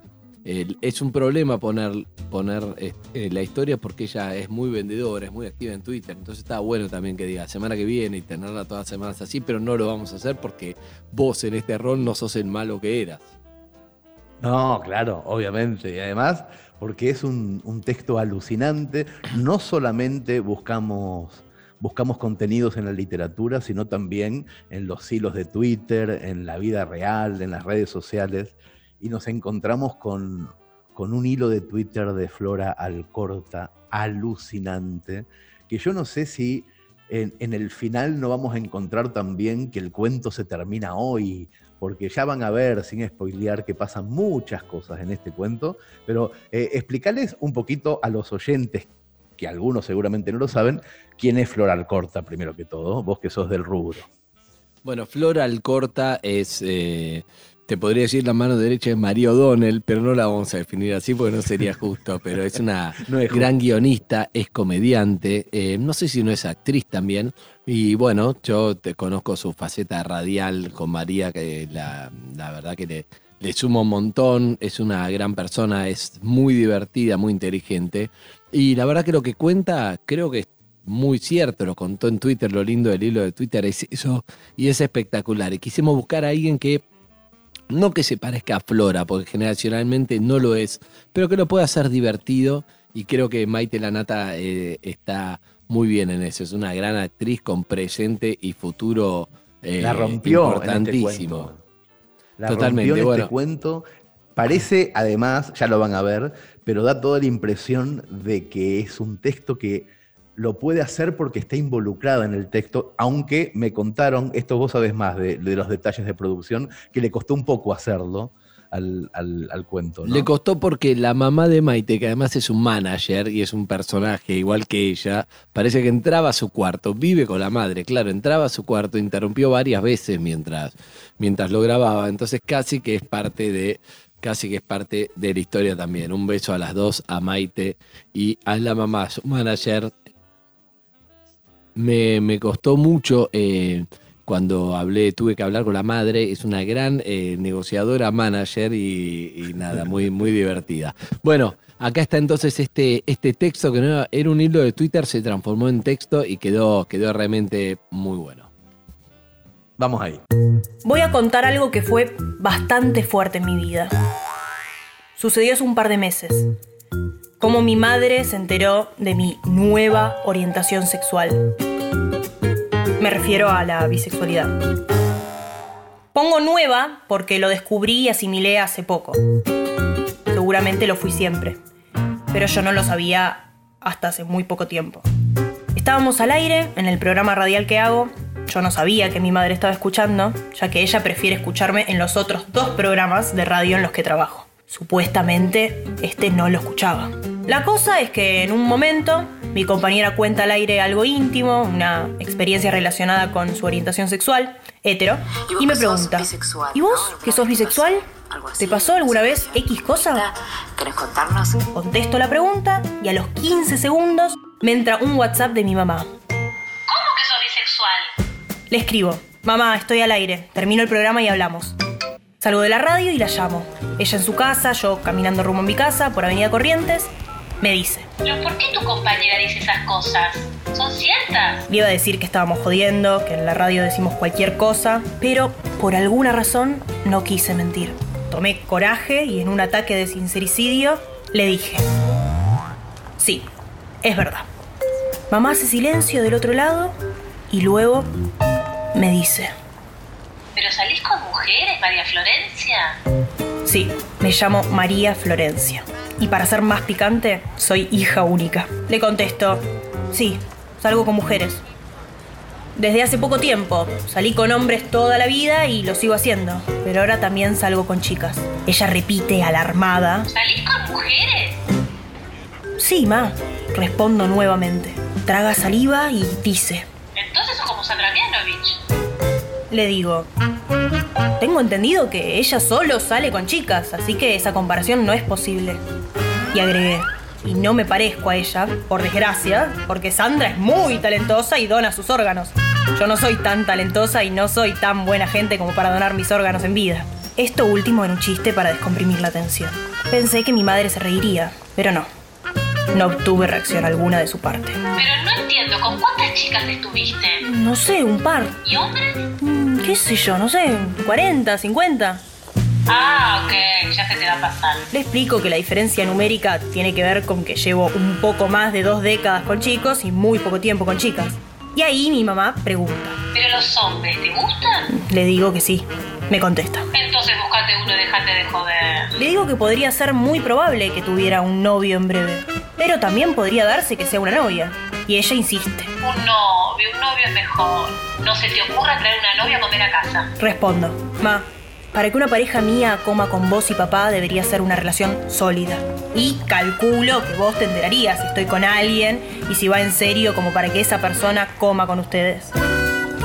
Ahí mi madre me dice, enérgica, No, si pasara eso no querría que se entere tu padre, ni nadie de la familia. le digo, no te preocupes, ma, tampoco es que mi objetivo en la vida es llevarte a alguien a comer. Y me dice, ¿Ahora estás de novia? no, ma, estoy sola. De hecho, novia, novia, hasta ahora no tuve nunca. Bueno, hija, es momento de que busques un novio. Un hombre es mucho mejor. Cortamos y un- unas horas después me llama y me dice que está angustiada, que teme por su presión. Ella había tenido una CB por hipertensión en el 2016 y cuando se pone nerviosa teme que la presión le suba y que eso desemboque en un nuevo ACV. Me ofrezco acompañarla a la guardia y me dice que no, que me quede tranquila, que se siente bien. Que se tomó otra pastilla para la presión y que se la va a tomar en un rato a ver cómo la tiene. Ahí cortamos y yo me recontra angustié. Pensaba que le iba a provocar un segundo ACV y me puse a llorar. No sabía qué hacer. Por suerte, unas amigas me esperaban en el bar de San Telmo para comer. Me tomé un taxi lagrimeando y me junté con las chicas, que ya estaban al tanto de todo y me hicieron el aguante mientras comíamos una picada y tomábamos camparis. En un momento, borracha y muy acongojada, fui al baño y desde ahí le mandé un WhatsApp a mi madre, en el que me lamentaba por no ser perfecta. Le puse que la cosa era así, que me disculpara, sí. Me disculpé, un horror. Pero que yo no podía hacer todo lo que ella y mi papá habían soñado. Hasta le dije, y bueno, habré salido un poco fallada. Sí, sí, un espanto, pero bueno, lo puse así. Ahí mi mamá captó mi angustia y me llamó. La atendí con la voz quebrada. Me dijo que no diga eso, que soy la mejor hija del mundo, que me ama y se explayó en un mensaje amoroso y edulcorado. Me hizo bien el llamado. Fue mágico. Se me pasó la angustia por completo. Eso sí, me dijo. Ya fue este tema, ¿eh? No hablemos más. Y yo le dije, ok, así quedaron las cosas. Después de ese episodio, durante unos 10 días, comenzó a llamarme cada rato preguntándome cómo me sentía. Estaba culposa por haber reaccionado así y se daba cuenta de que yo me había puesto muy mal. Me invitaba a comer todos los días y hasta me compró unas botas de regalo. Así estuvo un par de semanas muy pendiente y con mucha culpa. En esos días también me dejaba audios muy lindos, expresando lo orgullosa que estaba de mí, de lo buena persona que soy, que me amaba y que siempre iba a estar a mi lado. Así quedó mi situación con mi mamá, que no tiene Twitter. Y si llega a saber que conté todo esto por Twitter, me mata. Porque me pidió por favor que de eso que le conté no se entere nadie. Bueno, lo de que no se entere nadie no me estaría saliendo. Andy Kuznetsov, Hernán Casiari y gran elenco. Casa Radio. Hasta la medianoche, solo por metro. Me encanta la, la cortina de Emanero y de Crash, ¿eh? que estaba muy buena que la pusiste, muy pegadiza, no te la puedes sacar en toda la semana. Qué genia Flora, ¿eh? me hizo reír mucho, genia Maite la Nata también, excelente. Y hasta May aparece de, de fondo, May Escapola, eh, como Sí, la sí. madre de Flora de Corta, pero la verdad que eh, lo interpretó bien. Era difícil ¿eh? hacer como un hilo de Twitter un texto y salió, salió genial y además es muy bueno y me hizo reír mucho, sí, casi Ari. A mí lo que me gusta es que un hilo de Twitter puede llegar al círculo de Twitter, pero que ya por radio abierta a las 23 horas la madre de Flor Alcorta se entere que Flor Alcorta sigue hablando del tema, me parece Claro, alucinante. claro. Y ahora- Me parece el gran final del cuento es lo que está pasando ahora. Otra vez estás hablando de esto, debe estar diciendo la madre de Flora, y eso me pone muy contento también. Bueno, si Flora lo transforma en un nuevo hilo de Twitter que la madre escuchó cuando ella habló del metamensaje, bueno, lo haremos otra vez, lo tendremos que grabar de vuelta, exactamente. Eh, yo te digo, eh, tenemos un tema obvio, siempre nos gustaba, una de las cosas que hablamos en preproducción, dijimos el tema obvio. Eh, para mí el gran chiste del hilo de Twitter tiene que ver con, creía que era Sandra Damianovich, pero Sandra es mucho Muy mejor persona. Dona órganos. Dona órganos. bueno. Así que dedicado a Sandra, que la, la queremos a Sandra, una genia, a. Flora, y para complicar un poco más a la madre si está escuchando, va un poquito de este tema obvio del día de la fecha.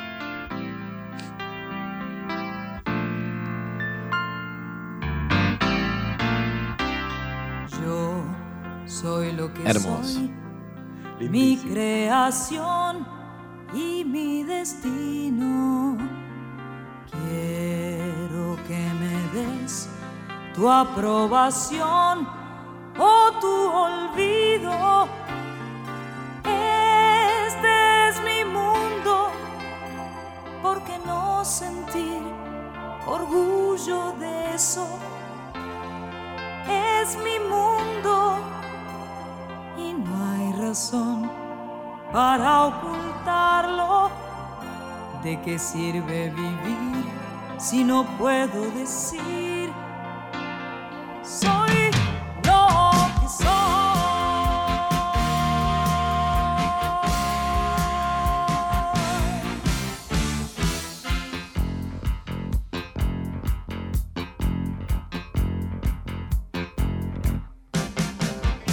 Soy lo que soy, no quiero piedad,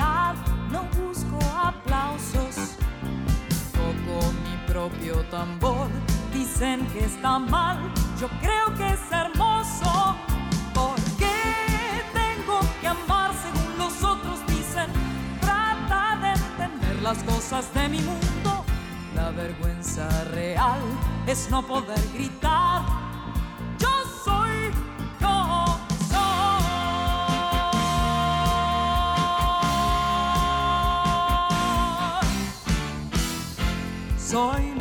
Soy, no tengo que dar excusas por eso.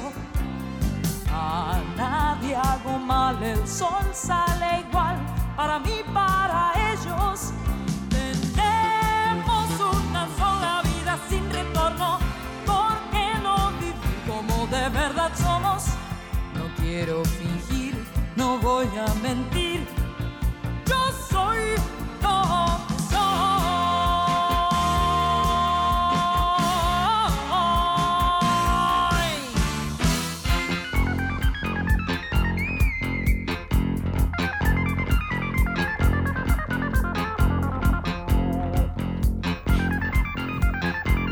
Y acá estamos entonces con este tema que es espectacular, que no es de Sandra, pero que lo popularizó Sandra, ¿no? Obviamente hace muchos, muchos años y muy revolucionario en su momento. Ahora ya casi que casi que es ingenuo, nadie se va a sorprender de nada y podemos ponerle humor, pero en su momento fue importante, ¿no? Este, esta- Muy esta importante. canción, digamos. Y abrió Y muchos caminos suerte. también. Y qué suerte que ya sea fácil hacer chistes y jugar con esto y que estemos en el siglo XXI es maravilloso. Se lo decimos a la mamá de Flora también, ¿no? Por supuesto. Yo estoy hablando con ella, en este momento Ah, estoy hablando con la mamá de Flora, todo el tiempo. Sabés que le, le cuento a Flora que está escuchando, estuvimos a nada de decir que vayan al aire las dos, pero después dijimos, no, dejémoslo como algo para, para hilo de Twitter, pero puede volver a pasar, no sabemos, puede, puede ser aún. Eh, Una de las cosas que más me están sí. gustando, de lo, de lo que más me está gustando de este programa, es cómo de qué manera actores, eh, directores de teatro también escriben. Y en el último texto tenemos una autora que es actriz y es directora y es dramaturga. eh, se llama Anaí Ribeiro. Va, va a ser el cierre con un texto que interpreta increíblemente Jorgelina Arusi. Pero esto es lo que me gusta. Es otra vez estamos hablando de gente que se sube al escenario, pero que también escribe. Eh, Anaí Ribeiro es una de las flamantes ganadoras del concurso que organizó el Teatro Nacional Cervantes. Mandaron 1.548 piezas y, y fue seleccionada entre 20 una de Anaí Ribeiro, una excelente actriz, pero también una gran escritora. Y Jorgelina, bueno, ya sabemos, ya sabemos. Sí, Jorgelina Lucy es, bueno, este, este, es una mm, muy mala entrevistada, muy mal entrevistada y una eh, impresionante actriz. Todo lo que te digo es cierto y ella lo sabe. Eh, a pesar de todo el esfuerzo que hace cuando va a un programa para, para, aparte de su laburo, tiene que ir como entrevistada, le cuesta, no sabes lo que le cuesta. Eh, te cagas de risa, pero la ves sufrir y actuando es impresionante, ya la conocemos. Genia. Eh, este material acaba de salir del horno hoy, te diría, porque iba a entrar la semana que viene, la verdad. Íbamos a prepararlo para la semana que viene, pero por la razón que antes mencionamos, hicimos un cambio de último momento.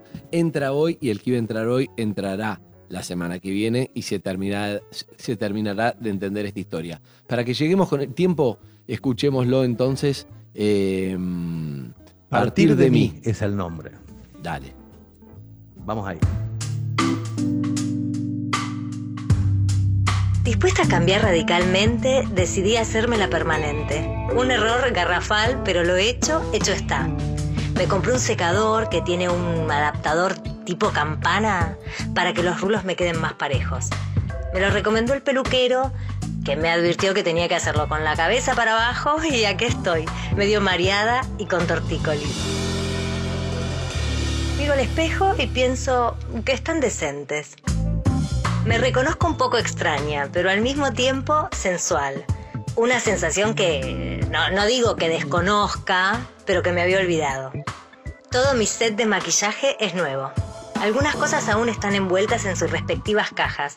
Las compré hace bastante y ahí quedaron, como en pausa. Conmigo. Conmigo en pausa. El tapojeras que me recomendó mi amiga Esther es de un color que me hace dudar, pero me lo aplico suavemente sobre la piel, con golpecitos y con el dedo anular, intentando dejar atrás el zombie que habita en mí desde hace tanto tiempo. Ay, Dios mío, parece que tuviera hepatitis.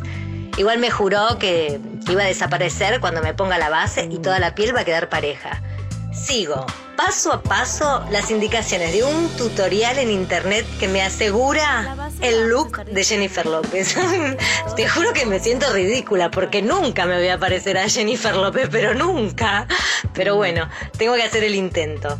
Al menos para justificar todo lo que invertí en esta noche. Y todo lo que gasté en Pharmacity. Vuelvo a mirarme al espejo y por un instante, un segundo, siento una mano en la espalda.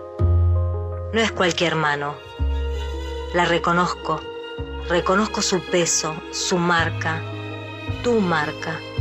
Se me estremeció el cuerpo, se me erizaron los pelos como si hubiera entrado una brisa helada por alguna endija. Me recorrió una especie de electricidad, mis manos perdieron sensibilidad y el rímel se me escurrió entre los dedos haciendo un enchastre en el lavamanos. Me di vuelta lentamente, con esa lentitud de las películas, ¿viste? la lentitud en la que podrían haberse visto mis ojos llenarse de lágrimas cuadro por cuadro. No había nadie detrás mío, nadie. La habitación inmutada estaba apenas iluminada por la luz que entraba por las persianas y una lámpara de mesa. Algunos vestidos desparramados por la cama, ropa sucia para lavar en una silla, un vaso de agua sobre la mesa de luz que quedó de la noche y libros tirados en el piso de mi lado de la cama. Mi lado de la cama. Todavía no me acostumbro a ocuparla toda. El cuarto lleno y vacío al mismo tiempo. Pero un vacío como ese vacío que deja algo que en algún momento estuvo ahí. Como tu mano. Igual que tu mano impresa en mi espalda. Tu mano que ya no está, pero sí tu huella. Tu huella que hoy extrañamente sentí liviana, suave, consoladora. Cual campana que salva al boxeador agobiado, sonó el celular. Mi amiga Diana me estuvo llamando toda la tarde y decidí ignorarla sistemáticamente. Porque solamente me llama cuando tiene problemas que contarme porque es su pasatiempo favorito. Pero estuve triste por demasiado tiempo como para soportar tristezas ajenas. No hoy. Al menos no en este momento. Ahora necesito terminar de taparme las ojeras. Finalmente pude lograr un look arreglado con cierta sofisticación. Algo que no denota que me esforcé demasiado y que a la vez me hace ver fresca y lozana. Casual. Casual. Como te gustaba decir. Me sorprende. De verdad siento que hice un buen trabajo. Nadie podría adivinar el tiempo de encierro y soledad. Busco el espejo de cuerpo entero y me echo una última mirada. La imagen que me devuelve me recuerda a mí misma antes del accidente.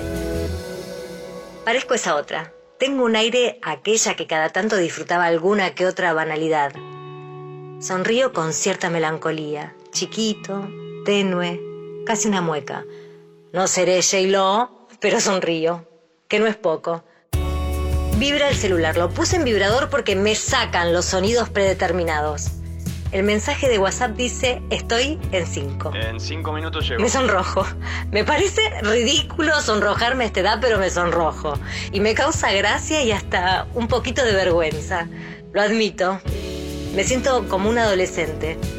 Me da pudor volver a coquetear con un hombre después de tanto tiempo. Después de la pérdida. Camino con los tacos por el living, son nuevos y no tuve tiempo de ablandarlos. Por mí me hubiera puesto unas botas cómodas, chatas, pero el vestido que compré amerita unos zapatos un poco más femeninos. Perdí todo lo femenino que me quedaba con las muletas. No, tranquilo, mis piernas están bien, no me duelen, lo soportan, lo mismo que la cadera, estoy bien.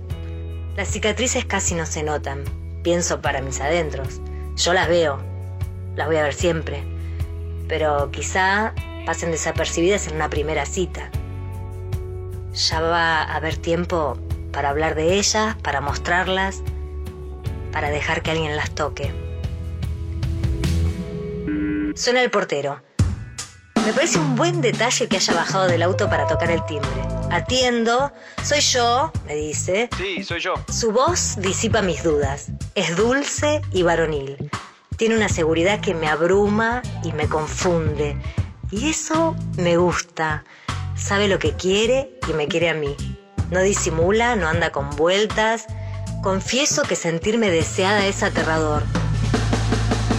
Pero volver a sentirme sensual me vuelve inmensa. Me vuelvo. Me vuelvo a poner colorada. ¡Qué boluda!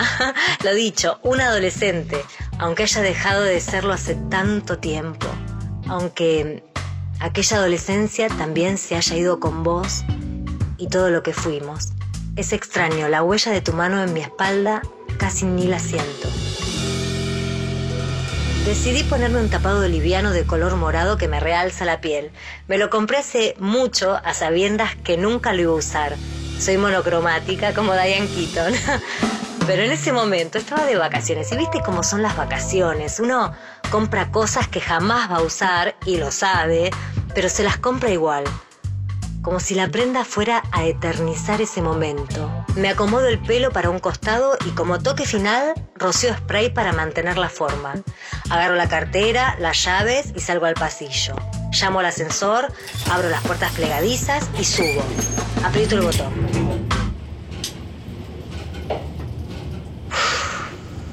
Respiro profundo y suave durante los cuatro pisos que tardo hasta llegar a planta baja. Llego, bajo y recorro el palier impecablemente lustrado hasta la puerta de calle. Ay, parece kilométrico, infinito. Como temo que el lustre del piso y mis zapatos nuevos no sean compatibles, camino firme y segura, contrayendo los muslos y estirando las rodillas, evitando por todos los medios no caer desplomada. Ay, parezco un maniquí, pero lo logro. Finalmente llego a la puerta y salgo. Apoyado sobre el auto está este hombre. Viste unos pantalones sport con zapatillas de cuero, una camisa con dos botones desprendidos y un sobre todo negro, moderno. Su pelo corto está un poco revuelto. Me gusta así, me gusta así. Nunca me gustó lo formal. Nunca lo fui antes del accidente. Nunca lo fuimos vos y yo. No fuimos formales ni constantes en nada. No fuimos del todo honestos y mucho menos convencionales. No fuimos tantas cosas que habernos amado fue lo único que nos definió. Todo esto pienso en el segundo exacto en que este hombre nuevo sonríe cuando me ve. En el mismo instante que piso la vereda, un viento urbano y embolsado choca contra mí, como las olas violentas contra el acantilado abriendo mi saco, revolviéndome el pelo y metiéndose bajo el vestido entre mis pechos y mis piernas, levantándome la falda y ahí, con la bombacha al aire, toda desarticulada, vulnerable y a la intemperie, mis ojos se llenaron de lágrimas y me eché a reír, a carcajadas, desaforada, como cuando mi papá me hacía cosquillas y yo terminaba revolcada en el piso, pido gancho, pido gancho. Abrí los brazos y dejé de luchar. Dejé de resistir a ese viento salvador que me purgaba, que me liberaba del dolor, del pesar, de los recuerdos, de vos. Te dejé ir como no pude antes, por el dolor de perderte entre mis brazos, por la culpa de no haber podido salvarte y de no haber podido soltarte hasta hoy. Pude sentirte partir de mí Saliste como quien desata un nudo y se libera, con dolor y dulzura, como un alumbramiento. Partiste de mí y me dejaste con la permanente, deshecha y los ojos brillantes, revuelta, desarticulada, rota y vuelta a armar. Casi como si supieras que si no lo hacías vos, a mí se me hubiera complicado demasiado. Siempre me viste venir antes de que llegara. Te mando un beso imaginario al aire. Te respiro por última vez y vuelvo a mí recalculando, como si retornara de un viaje largo e intenso. Y así, sin más temores que los propios de una primera cita, camino sobre mis tacos, con calma, en paz y desde cero.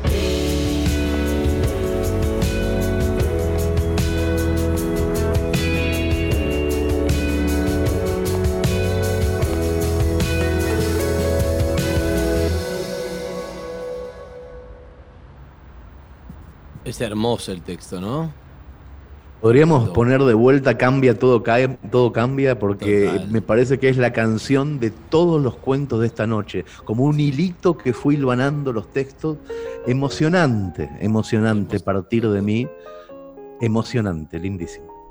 Y esa frase, eh, ¿cómo entra justo en ese momento? ¿no? Te vi partir de mí, impresionante, la verdad que...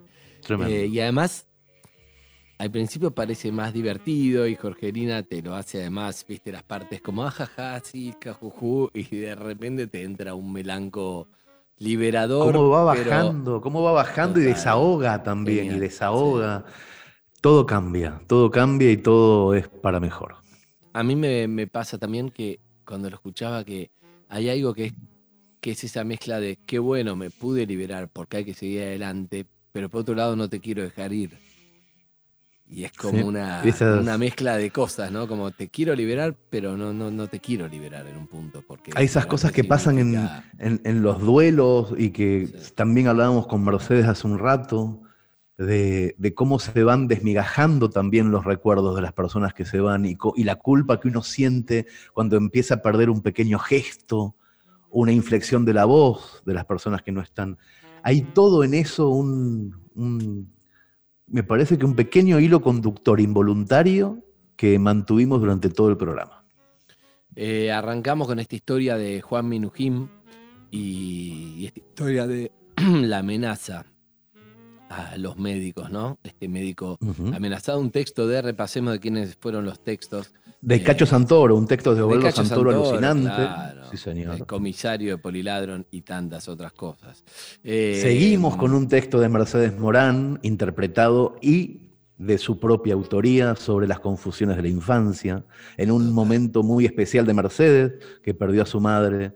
hace Fue poquito. ¿eh? y se la notaba, se la notaba este, conmovida y estuvo bueno que esté May, que es eh, parte de, importantísima del equipo, pero es su hija en este caso también, además que fue la que la, que la grabó. Después seguimos con un texto de Flora Arcorta, que también tiene que ver con Cambia, todo cambia, ¿no? Porque Flor- Cambia, todo te cambia, ¿te das cuenta? Con mucho Cambia, humor, con mucho humor, pero te dice, mirá, no sé, qué sé yo, es así, no sé, ahora me pasa esto, yo qué sé, no, pero claro, pero cuántas veces con uno, cuántas, y bueno, no sé, es, es como, llevo una vida de ventaja del otro, pero acá ando, sin drama, divertido, etcétera. Y este Interpretado por cuento, Maite Lanata. Por Maite Lanata, muy bien, muy bien. Y su madre que entró y le interrumpió. Y, mm, y este último Y texto. cerramos recién con Partir de mí de Anaí Ribeiro, eh, en donde el cambio es profundo y Jorgelina Aruzzi no solamente cambia de la comedia a la melancolía, sino que lo hace de una manera, una actuación magistral. Eh, tenemos que ir cerrando el programa de hoy con. con Me gustó, eh, que sabes que todos me gustan un poco más, o sea, todos los Casa Radio que venimos haciendo, eh, como espectador lo digo, no sé si puedo ser muy objetivo, pero como cierro los ojos y escucho los cuentos de verdad, como espectador te digo que me gusta cada vez más. Bueno, y por otro lado, si bien lo modificamos el programa, me, me gusta lo que, lo, que, lo que se fue eh, armando, ¿no? Eh, déjame decirte que con la dirección general de Andrés Pandiela, la productora GDI que comercializa y produce Gustavo Coluber, con la producción de Flor Suárez, con la dirección de, de actores y actrices de May Escápola, con la postproducción y la operación técnica de Pablo Zuca, con la producción de todas las redes sociales y comunicación de Majo Echeverría y con ustedes, Casiari. Y con la conducción de Andrés Kuznetsov. Ahí va. Este es el equipo de Casa Radio. Me gusta, nunca lo pude hacer como cada uno diga el nombre del otro. Siempre hace, hace años que lo intento, ¿eh? por fin lo, lo hemos logrado.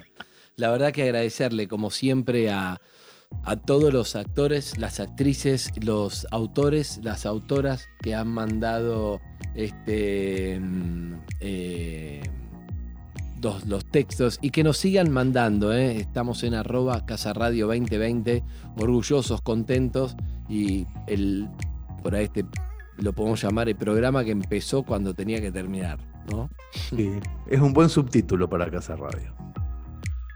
Bueno, Hernán, un placer, una noche de lunes. Gracias, Maquia en Andrés. La radio. Eh, el lunes que viene, nuevas historias, nuevas cosas. Agradecerle también a Nahuel Penisi que la rompió, que qué hermoso que se puso ahí para con el micrófono, las cosas técnicas para que pueda salir el Zoom, al médico, por supuesto, al doctor que, que salió al aire. Eh, y pueden escucharlo, pueden eh, verlo, en, en- pueden escucharlo en Metro On Demand, en Instagram y en Spotify, que va avanzando Casa Radio en Spotify. Desde hoy, desde hoy estamos sí, en Spotify. Y además limpios de nosotros, o sea, limpios solamente las piezas artísticas. Así que aprovechen que van a tener piezas artísticas sin nuestra interrupción, es maravilloso. Hernancito, hasta la semana que viene. Un beso grande. La semana que viene prometemos, prometemos la semana que viene un texto crudo, complicado, que hoy nos mantuvo en vilo hasta las 21.55 y que lo vamos a producir de tal manera de que pueda llegar a todos ustedes y van a entender por qué lo de esta semana. Exacto. Hasta Esto el lunes. Radio. Chao.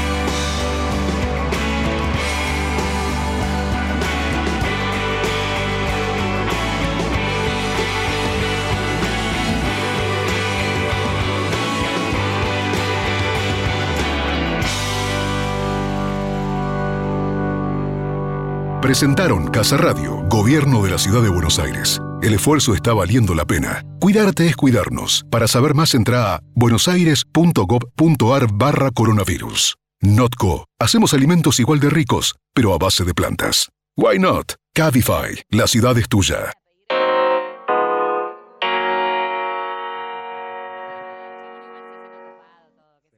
Casa Radio es un contenido producido por GDI generaciondeideas.com.ar Metro Online. Metro951.com